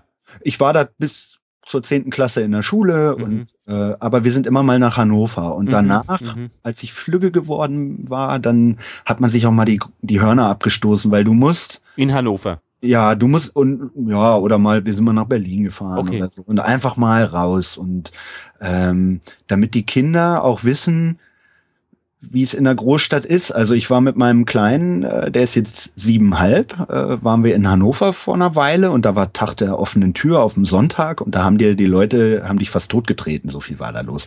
Und dann guckt er schon immer ganz Mhm. erschrocken und hinterher hat er gesagt, ich wohne lieber auf dem Dorf. Ja. Ja, aber Ja. die sollen natürlich auch wissen, wie es ist mit vielen Leuten und im Stadion und was öffentlicher Nahverkehr. Wir haben hier ja keine U-Bahn, ne? Der muss mal U-Bahn fahren. Er drängelt schon immer, er will mal ICE fahren. Mhm, klar. Also er ist noch nie eine weite Strecke mit dem großen Zug gefahren. Mach. Ähm, war aber dieses Jahr in der Bretagne mit uns mit, mit dem Wohnwagen. Also er kommt Mhm. schon rum. Mhm. Und nächstes Jahr geht's nach Südtirol. Ah, okay. Wir wissen noch nicht wohin. Äh, die Tour geht über Leverkusen, Köln da unten, weil wir wen abholen. Und dann Mhm. wollen wir runter zum Bodensee. Und habe ich mir gedacht. Und dann wollen wir irgendwie Richtung Österreich. Aber ich weiß noch nicht wie. Mhm. Also, ja, äh, äh, wir waren einmal in, dort in Südtirol und ist eine schöne Gegend. Es ist ganz ich. äh, d- interessant, weil die, weil die haben es geschafft in den Nahverkehr. Äh, die haben einfach eine Eisenbahn äh, dort wieder, wieder in Gang gesetzt und die hatten das Glück, dass diese Eisenbahn mitten durch die Dörfer fährt und nicht außen herum. Ah ja. Und jetzt können die Leute also alle nach Meran fahren, äh, die in den Dörfern wohnen, Wow. mit dieser Ja. Eisenbahn und hat ein attraktives Angebot und die wird auch wirklich genutzt. Also Ja, da hat etwas toll. funktioniert, ja. Ja, bei uns ist so ein alter Bahndamm gewesen hier. Also die Kolzen ist einer der reichsten Orte hier in der Gegend. Aha, warum? Ähm, wir hatten den Kali- und Erzbergbau. Aha. Ähm, und bei uns, deshalb gibt's hier auch den Erzgebirgsverein, obwohl wir hier nicht irgendwie im Erzgebirge sind. Ähm, Ach, aber den, Entschuldige, den, äh, gibt, der Kaliberg, es gibt einen Kaliberg, ist der bei euch in der Nähe? Äh, also der irgendwie- Kaliberg ist in Gießen, den kannst du von hier sehen. Ah, okay. Ähm, unseren Kaliberg hat man abgetragen. Das ist ja immer der Abraum. ja, das genau. Schöne ist, der dient, der diente mir früher, war das 150 Meter Luftlinie von meiner Haustür und der dient immer als Wetterprogramm. Aha, als Referenz. Ja, wenn der dunkel ist, dann ist Ah. es feuchtes Wetter und es gibt Regen und wenn er ganz hell ist, dann weißt du, das Wetter bleibt schön. Okay. Das ist dieses salzige Mhm. Abraum-Kali-Zeug. Aber wir sind Sehr hier komplett unter Tunnel, teilweise schon ein bisschen verfüllt. Mhm. Ähm, aber wir haben zum Beispiel die alte Bahnstrecke hier, ähm, die ist jetzt ein, ein Radweg, ganz Mhm. toll für Inliner, Radfahrer und so. Und ähm, wir waren letztes Jahr mal im Kalibergwerk und du kannst eigentlich von hier unter Tage bis nach Thüringen. Mhm. Aber äh, die, Hm? diese, diese reichste Gemeinde äh, oder äh, reichste Gemeinde in der Umgebung ist wegen, äh, hast du gesagt, wegen, durch wegen den Bergbau. durch den, und der ist nach wie vor oder ist das Äh, vergangen? nein, es das ist, ist schon. nichts mehr, ähm, Okay. aber wir haben dadurch eine sehr gute Infrastruktur. Wir haben äh, zwei breite, sehr breite Straßen. Das waren so die 80er Jahre, da wurde das mal gemacht. Mhm. Aber die haben halt viele Steuern bezahlt und auch heute noch, weil es hier noch alte Anlagenteile gibt. Okay. Müssen die halt Gewerbesteuer und so zahlen. Ja, ja. Jetzt, jetzt kratzen viele Gemeinden und möchten so eine Gebietsreform. Und, äh, also. Gemeinde, ah, ja, ja. ne, zusammenführen, man kann ja sparen und so. Und noch weigern sich alle und ich hoffe auch die neue Bürgermeisterin wird sich weigern. Ähm, natürlich lockt es, die Gemeindemitarbeiter zu halbieren, weil man braucht ja nicht mehr so viele dann und so, Mhm. aber ähm, wir wollen schon so bleiben. Und das, das Tolle ist, wir haben hier eine, ähm, eine Klinik, die nennt sich Lungenklinik, die Okay. gehört zum Ameos-Konzern. Die haben die aber gerade verkauft und jetzt ist es ein bisschen auf der Kippe, dass hier irgendwie 123 Mitarbeiter äh, entlassen werden sollen und keiner weiß, was mit dieser Klinik passiert. Mhm. Da wurde früher immer ähm, Keuchhusten und sowas behandelt Mhm. Mhm. und, und jetzt war es immer Schlaflabor und Mhm. Da wissen wir noch nicht, was daraus wird. Und dann ist hier ganz groß im Wald ist Bosch Blaupunkt. Also Blaupunkt Aha. gibt es ja nicht mehr, aber Ja. die Firma Bosch. Ah. Ganz viele Leute arbeiten hier bei Bosch. Ähm, und auch welche, die in Hildesheim wohnen natürlich und so. Ja, ja. Äh, hinten im Wald ist auch noch was. Das ist die ehemalige Munitionslagerstätte. Aha, ja, ja. Da haben die Nazis was hingebaut, die, die Köppe da irgendwie 45 noch schnell. Ähm, da steht zum Beispiel mein Wohnwagen. Okay. Die Hallen sind alle privat jetzt. Ja, man ja. kann da am Auto schrauben. Ja, ja. Na, Wahnsinn. Also für mich klingt das einfach sehr, sehr gut. Also ich weiß nicht äh, warum, aber, aber ich finde das einfach ein schön, spannendes das- Gebiet. es ist angenehm hier, ähm, wenn man sich, wenn man sich kümmert. Ja? Ja. ja, wenn man sich kümmert. Ja, ja. Aha. Und wir fangen jetzt an. Wir wollen uns mehr kümmern und da ist auch, ich denke auch, dass viele von uns dann doch mal zur Gemeinderatssitzung gehen und sich mal was anhören und wir sind einfach die, also ich will es mal so sagen, die vor uns, die haben noch viel gemacht und viel erfunden, vor allen Dingen unsere, unsere Opas und so, ohne jetzt mal, lassen wir mal den Krieg außen vor, aber Mhm. äh, die haben, haben noch viel hier Häuser gebaut und, und so weiter. Und jetzt, wir junge Generation, wir im Moment verwalten wir ja mehr.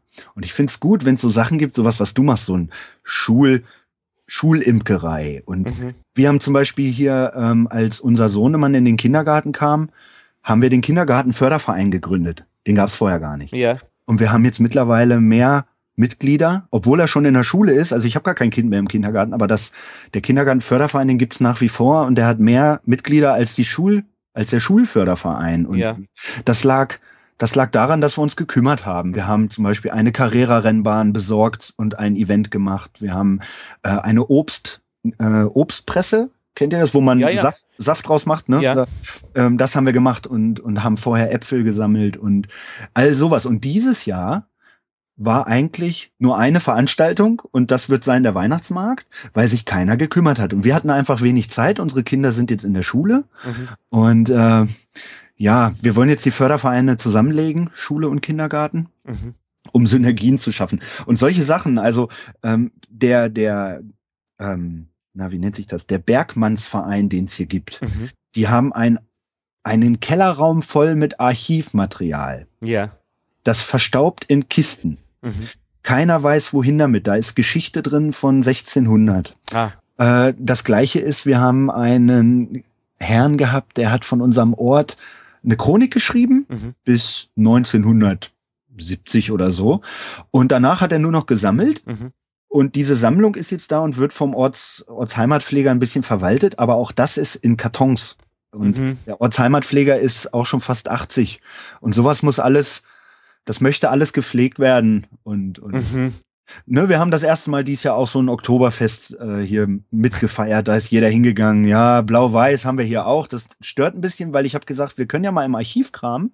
Ob es nicht andere Farben gibt als blau Natürlich, wir haben hier ja auch Trachten und so. Ich kann dir Zeitungsartikel zeigen, da ist zum Beispiel drin, wer im Ort hatte hier das erste Auto. Das war der, der Apotheker. Oder wer ist hier mal gestorben, weil er vom Hochrad gefallen ist 1910. Und solche, solche Artikel, das fliegt alles in Kartons rum. Und da habe ich schon überlegt, ob man da nicht einen Podcast drüber macht, Mhm. dass ich mir das einfach nehme, ein bisschen recherchiere und so eine Viertelstunde, so wöchentliche Geschichte hätte ich. Hätte Das ich ist Lust schon gut. Das Ja. ist schon interessant, ja. Äh, Also, ja, ja. Ne? Aber, aber erstmal ist das große Thema halt die Bienen. Und, äh, Oder was heißt die Bienen? Diese Streuobstwiese. Wir, genau, jetzt kratzen wir doch die Kurve äh, zu den Bienen hin. Müssen wir. Müssen. Was, müssen wir. Du, ich wollte das nur noch kurz erzählen. Ähm, ich habe nämlich, wir haben, äh, meine Frau war äh, vor voriges Jahr, hat sie gesagt, äh, Imkerei würde sie interessieren und mich hat's auch interessiert und wir sind in der Stadt. Wir, wir konnten ein Stück äh, pachten, äh, in, äh, angrenzend zu einem großen Garten und wo immer angepflanzt wird für, für die Touristen und dort dürfen wir Bienen aufstellen und man musste das Ganze aber auch lernen, weil Bienen sind irgendwie so die Kategorie, ähm, das muss man schon lernen, ähm, damit es funktioniert. Und dann sind wir eben zu Vereinen gegangen ähm, und wir haben eigentlich relativ wenig Zeit gehabt, da irgendwie äh, hinzugehen, regelmäßig. Also ich arbeite am, am Abend und, und äh, also irgendwie war das nicht gut unterzukriegen. Und da war eben der Podcast äh, die, die, die, äh, die zündende Idee. Also wir haben schon einen Grundkurs gemacht, einen, einen großen, also ein, da war so vier, vier Wochenende, wirklich immer volles Programm. Aber dann war einfach die Frage, wie kann ich das Wissen ähm, irgendwie auf die Reihe kriegen? Äh, das heißt, ich muss mit, ich möchte mit Leuten reden, äh, die es haben. Also in einem Verein gibt's immer viele Menschen, äh, die das Wissen tragen in ihrem Kopf. Und dann haben wir, gedacht, dann rede ich doch einfach gleich mit denen, die sich wirklich auskennen, nämlich mit mhm. dem Besten, also im, im, im Sinne von es gibt so verschiedene Themen, dann geht man gleich äh, zu dem, der sich bei der Varroa-Milbe wirklich auskennt, nämlich ja. zu diesem Amt, die das Ganze auch beforschen und die Richtlinien ja. dafür auch äh, entwerfen. Und das heißt, dann spreche ich gleich mit, mit, mit dem, dem, der sich auskennt oder der. Und das wäre aber dann zu schade, äh, Einerseits würden die nicht mit mir reden, wenn ich als, als Lothar zu denen komme und eins zu eins, aber mit diesem Podcast-Angebot, dass Sie praktisch auch multiplizieren können, das, was Sie wissen, in eine ganz bestimmte Zielgruppe hinein, äh, ist es so ein Win-Win auf beiden Seiten. Also ich mache es gratis, äh, lerne aber von den Besten. Äh, Sie stellen mir die Zeit zur Verfügung ähm, und äh, wissen, dass es sich multipliziert und die Hörer profitieren davon, äh, weil es einfach ähm, vielleicht eben nett ist zu hören oder auch eben brauchbar zu hören. Nein, das ist wirklich brauchbar. Ähm, dazu habe ich gleich eine Frage. Und ja. da sagtest du, wenn du da als Lothar hinkommst. Ähm, also ich, ich habe immer noch so die Befürchtung, ich, ich habe nämlich noch so zwei, drei Leute, die ich unbedingt haben möchte ja. vor, als Interviewpartner, wo ich glaube, dass das super interessant ist.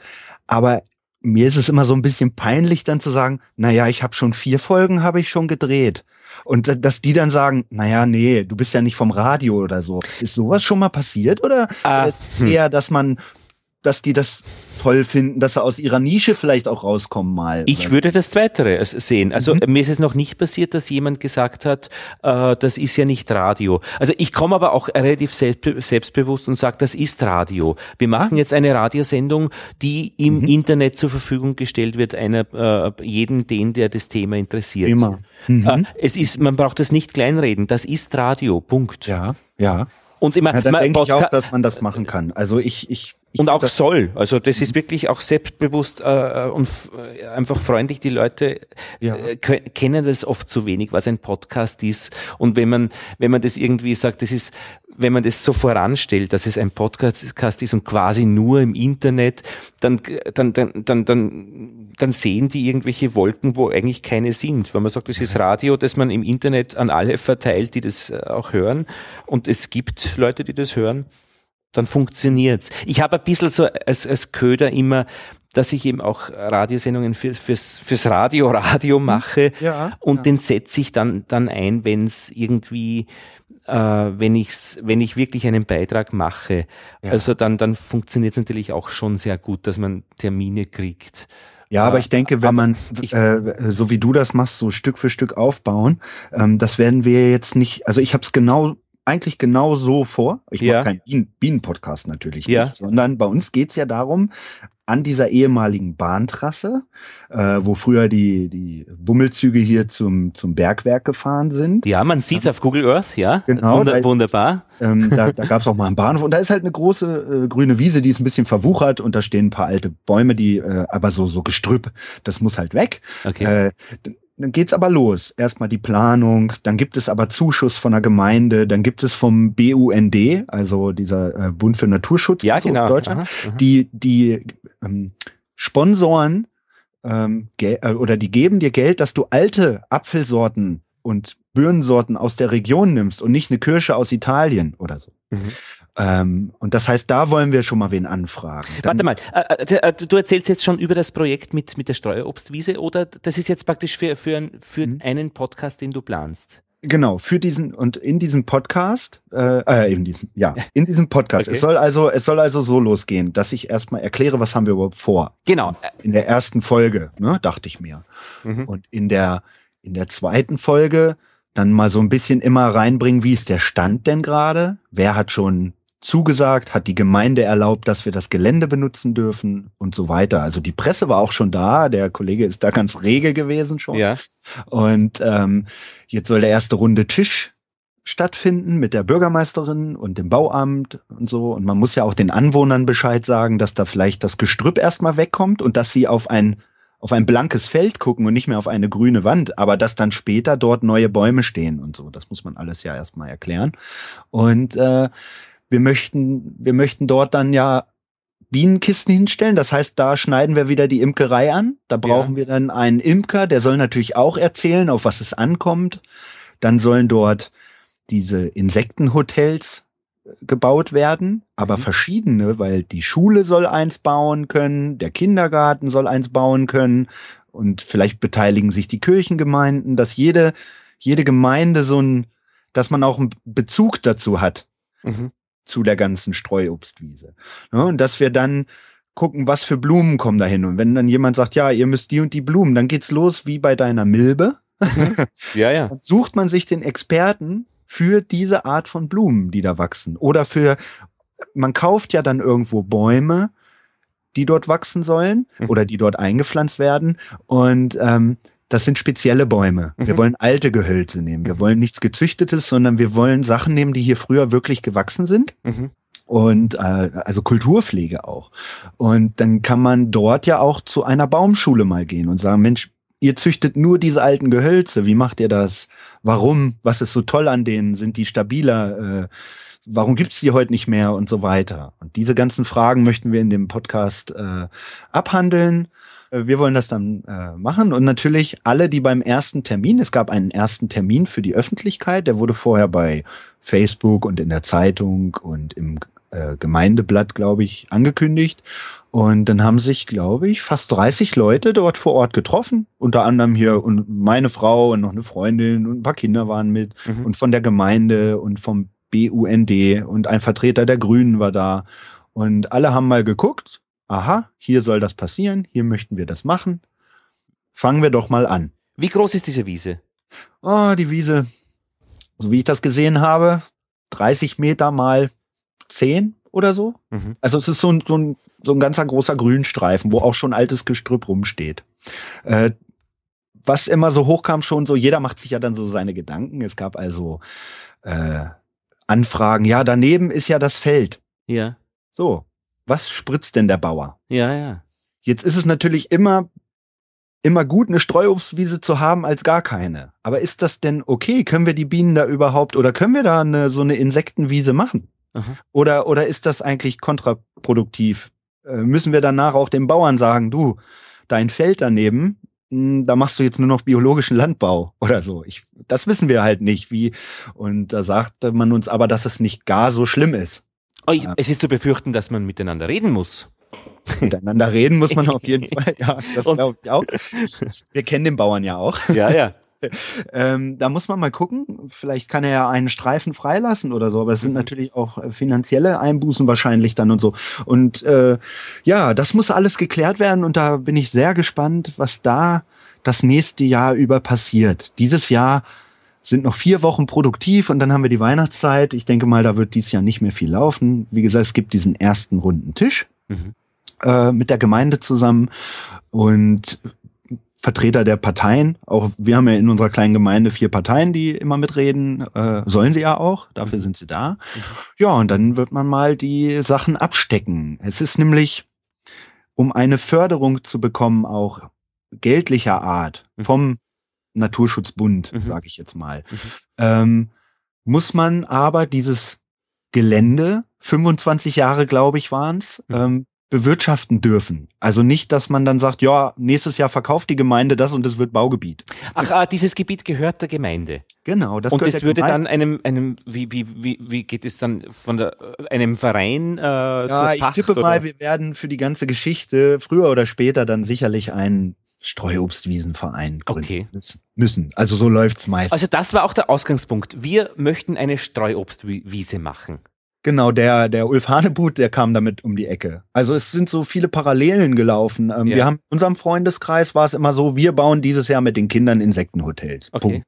Ja. Und dann haben wir schon immer eine, eine Freundin gehabt, die findet das ganz toll mit der Imkerei. Und wir haben gesagt, da wo wir immer Äpfel pflücken, da könnte man doch mal Bienen und selber imkern. Und Mhm. das starb aber weg dank unserer Jobs, weil man hat einfach nicht genug Zeit erstmal gehabt. Mhm. Und ähm, irgendwann hatte ich mal den Ulf angeschrieben, habe gesagt, ich würde gerne mal einen Podcast mit dir machen zu deiner Mittelaltergeschichte. Und dann hat er mir noch erzählt, er hat noch was Interessantes. Er würde gerne eine Streuobstwiese anlegen. Und er hat da eine Idee. Er, er kennt bei sich in der Straße so eine freie und er kümmert sich mal. Und so ist das, kommt das immer mehr. Ne? Und jetzt, Aber das äh, ist, das, die eigentliche Herausforderung ist natürlich auch dann die Verbindung zu schaffen zwischen dem Podcast äh, und, und der Wiese dann selbst. ja, Weil, Ich- wie du sagst, ja. eben, also das Wissen einerseits eben der verschiedenen beteiligten Menschen, die was beitragen können, nutzen und Ja. es den anderen auch zur Verfügung zu stellen und gleichzeitig äh, auch d- irgendwie den, den, den, den, den Betrieb äh, zu begleiten. ja.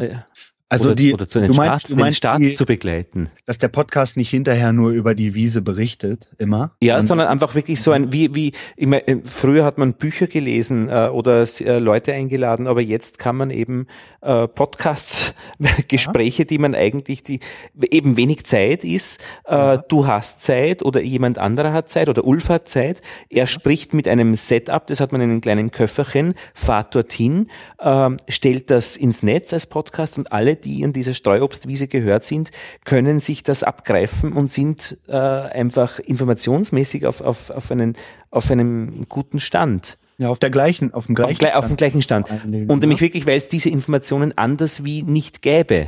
Ja, das stimmt. Das ist, ähm, ja, das ist ein guter Aspekt. Wir wollen auf jeden Fall das auch begleiten. Ne? Ja. Es soll nicht nur immer, letzte Woche haben wir einen Baum gepflanzt. So soll es nicht sein. Ne? Wir, Ja. äh, wir werden uns, wir treffen uns Montagabend jetzt, kommenden Montag, Okay. und wollten dann mal ein bisschen besprechen, was machen wir denn mal als erstes Thema? Ne? Weil Podcast-Serie machen, gut oder schön. Wir wissen ja, worum es geht. Mhm. Wir nennen, vielleicht nennen wir ihn dann, kennst du eigentlich Mhm. Podcast äh, Streuobstwiese oder so? Mhm. Mhm. Das, das müssen wir uns noch, da sollen ja auch andere was dazu sagen. Das will ich nicht ganz alleine entscheiden, glaube ich. Mhm. Und ähm, dann gucken wir, was müssen wir jetzt machen? Über was wollen wir als allererstes berichten? Wollen wir die Leute erstmal auf einen Stand heben von wegen, was sind Voraussetzungen für die Streuobstwiese? Mhm. Oder wollen wir gleich loslegen ähm, und erklären, was wir als nächstes brauchen, machen, wir suchen Helfer und so Mhm, weiter? Ich mhm. weiß nicht, ob das der richtige Weg ist. Ich glaube, wir müssen erstmal informieren. Ne?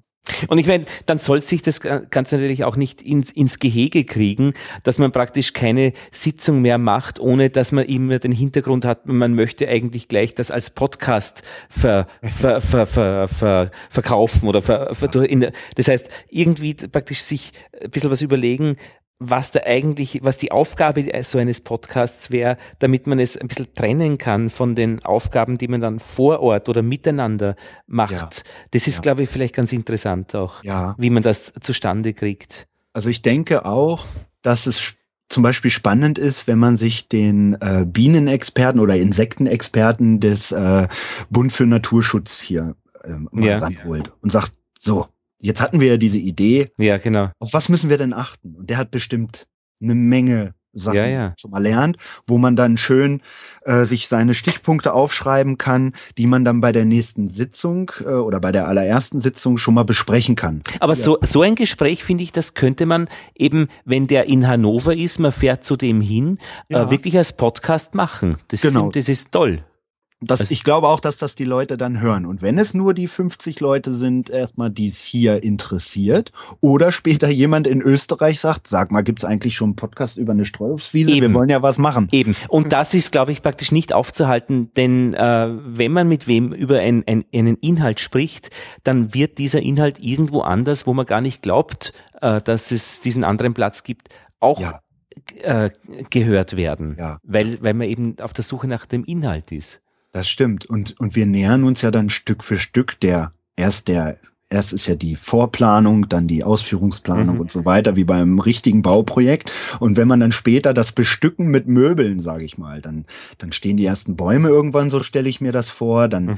dann, dann geht es um, um Insektenhotels. Und schon alleine ein Insektenhotel bauen, da braucht man nur mal ähm, die Google-Suche oder Yahoo-Suche oder was auch immer benutzen. Da kommen tausende von Ideen, aber man muss sich dann halt einen Experten holen. Und es gibt ja hier ein, ein ähm, Wiesentgehege nennt sich das. Das ist ein, ein ähm, Naturpark hier um die Ecke sozusagen. Und da kann man auch fragen, sag mal, ihr habt doch so ein schönes Ja, ja. Insektenhotel gebaut. Wie macht man denn das? Und dann Ja. hat man wieder noch, noch Themen, die man. Und so Stück für Stück und irgendwann kommen dann da die ersten Leute, die sagen, so, jetzt muss da auch ein Imker ein. Ja, ja. Ne? Und dann kann man auch mit dem und dann landen wir wieder bei den Bienen. Es sind immer die Bienen. Ne? Ingo, es hat mich sehr gefreut. Vielen Dank äh, für das Gespräch mit dir. Ich danke auch. Danke. Schönen Gruß nach Wien. Ja, danke. Tschüss. Tschüss. Tschüss.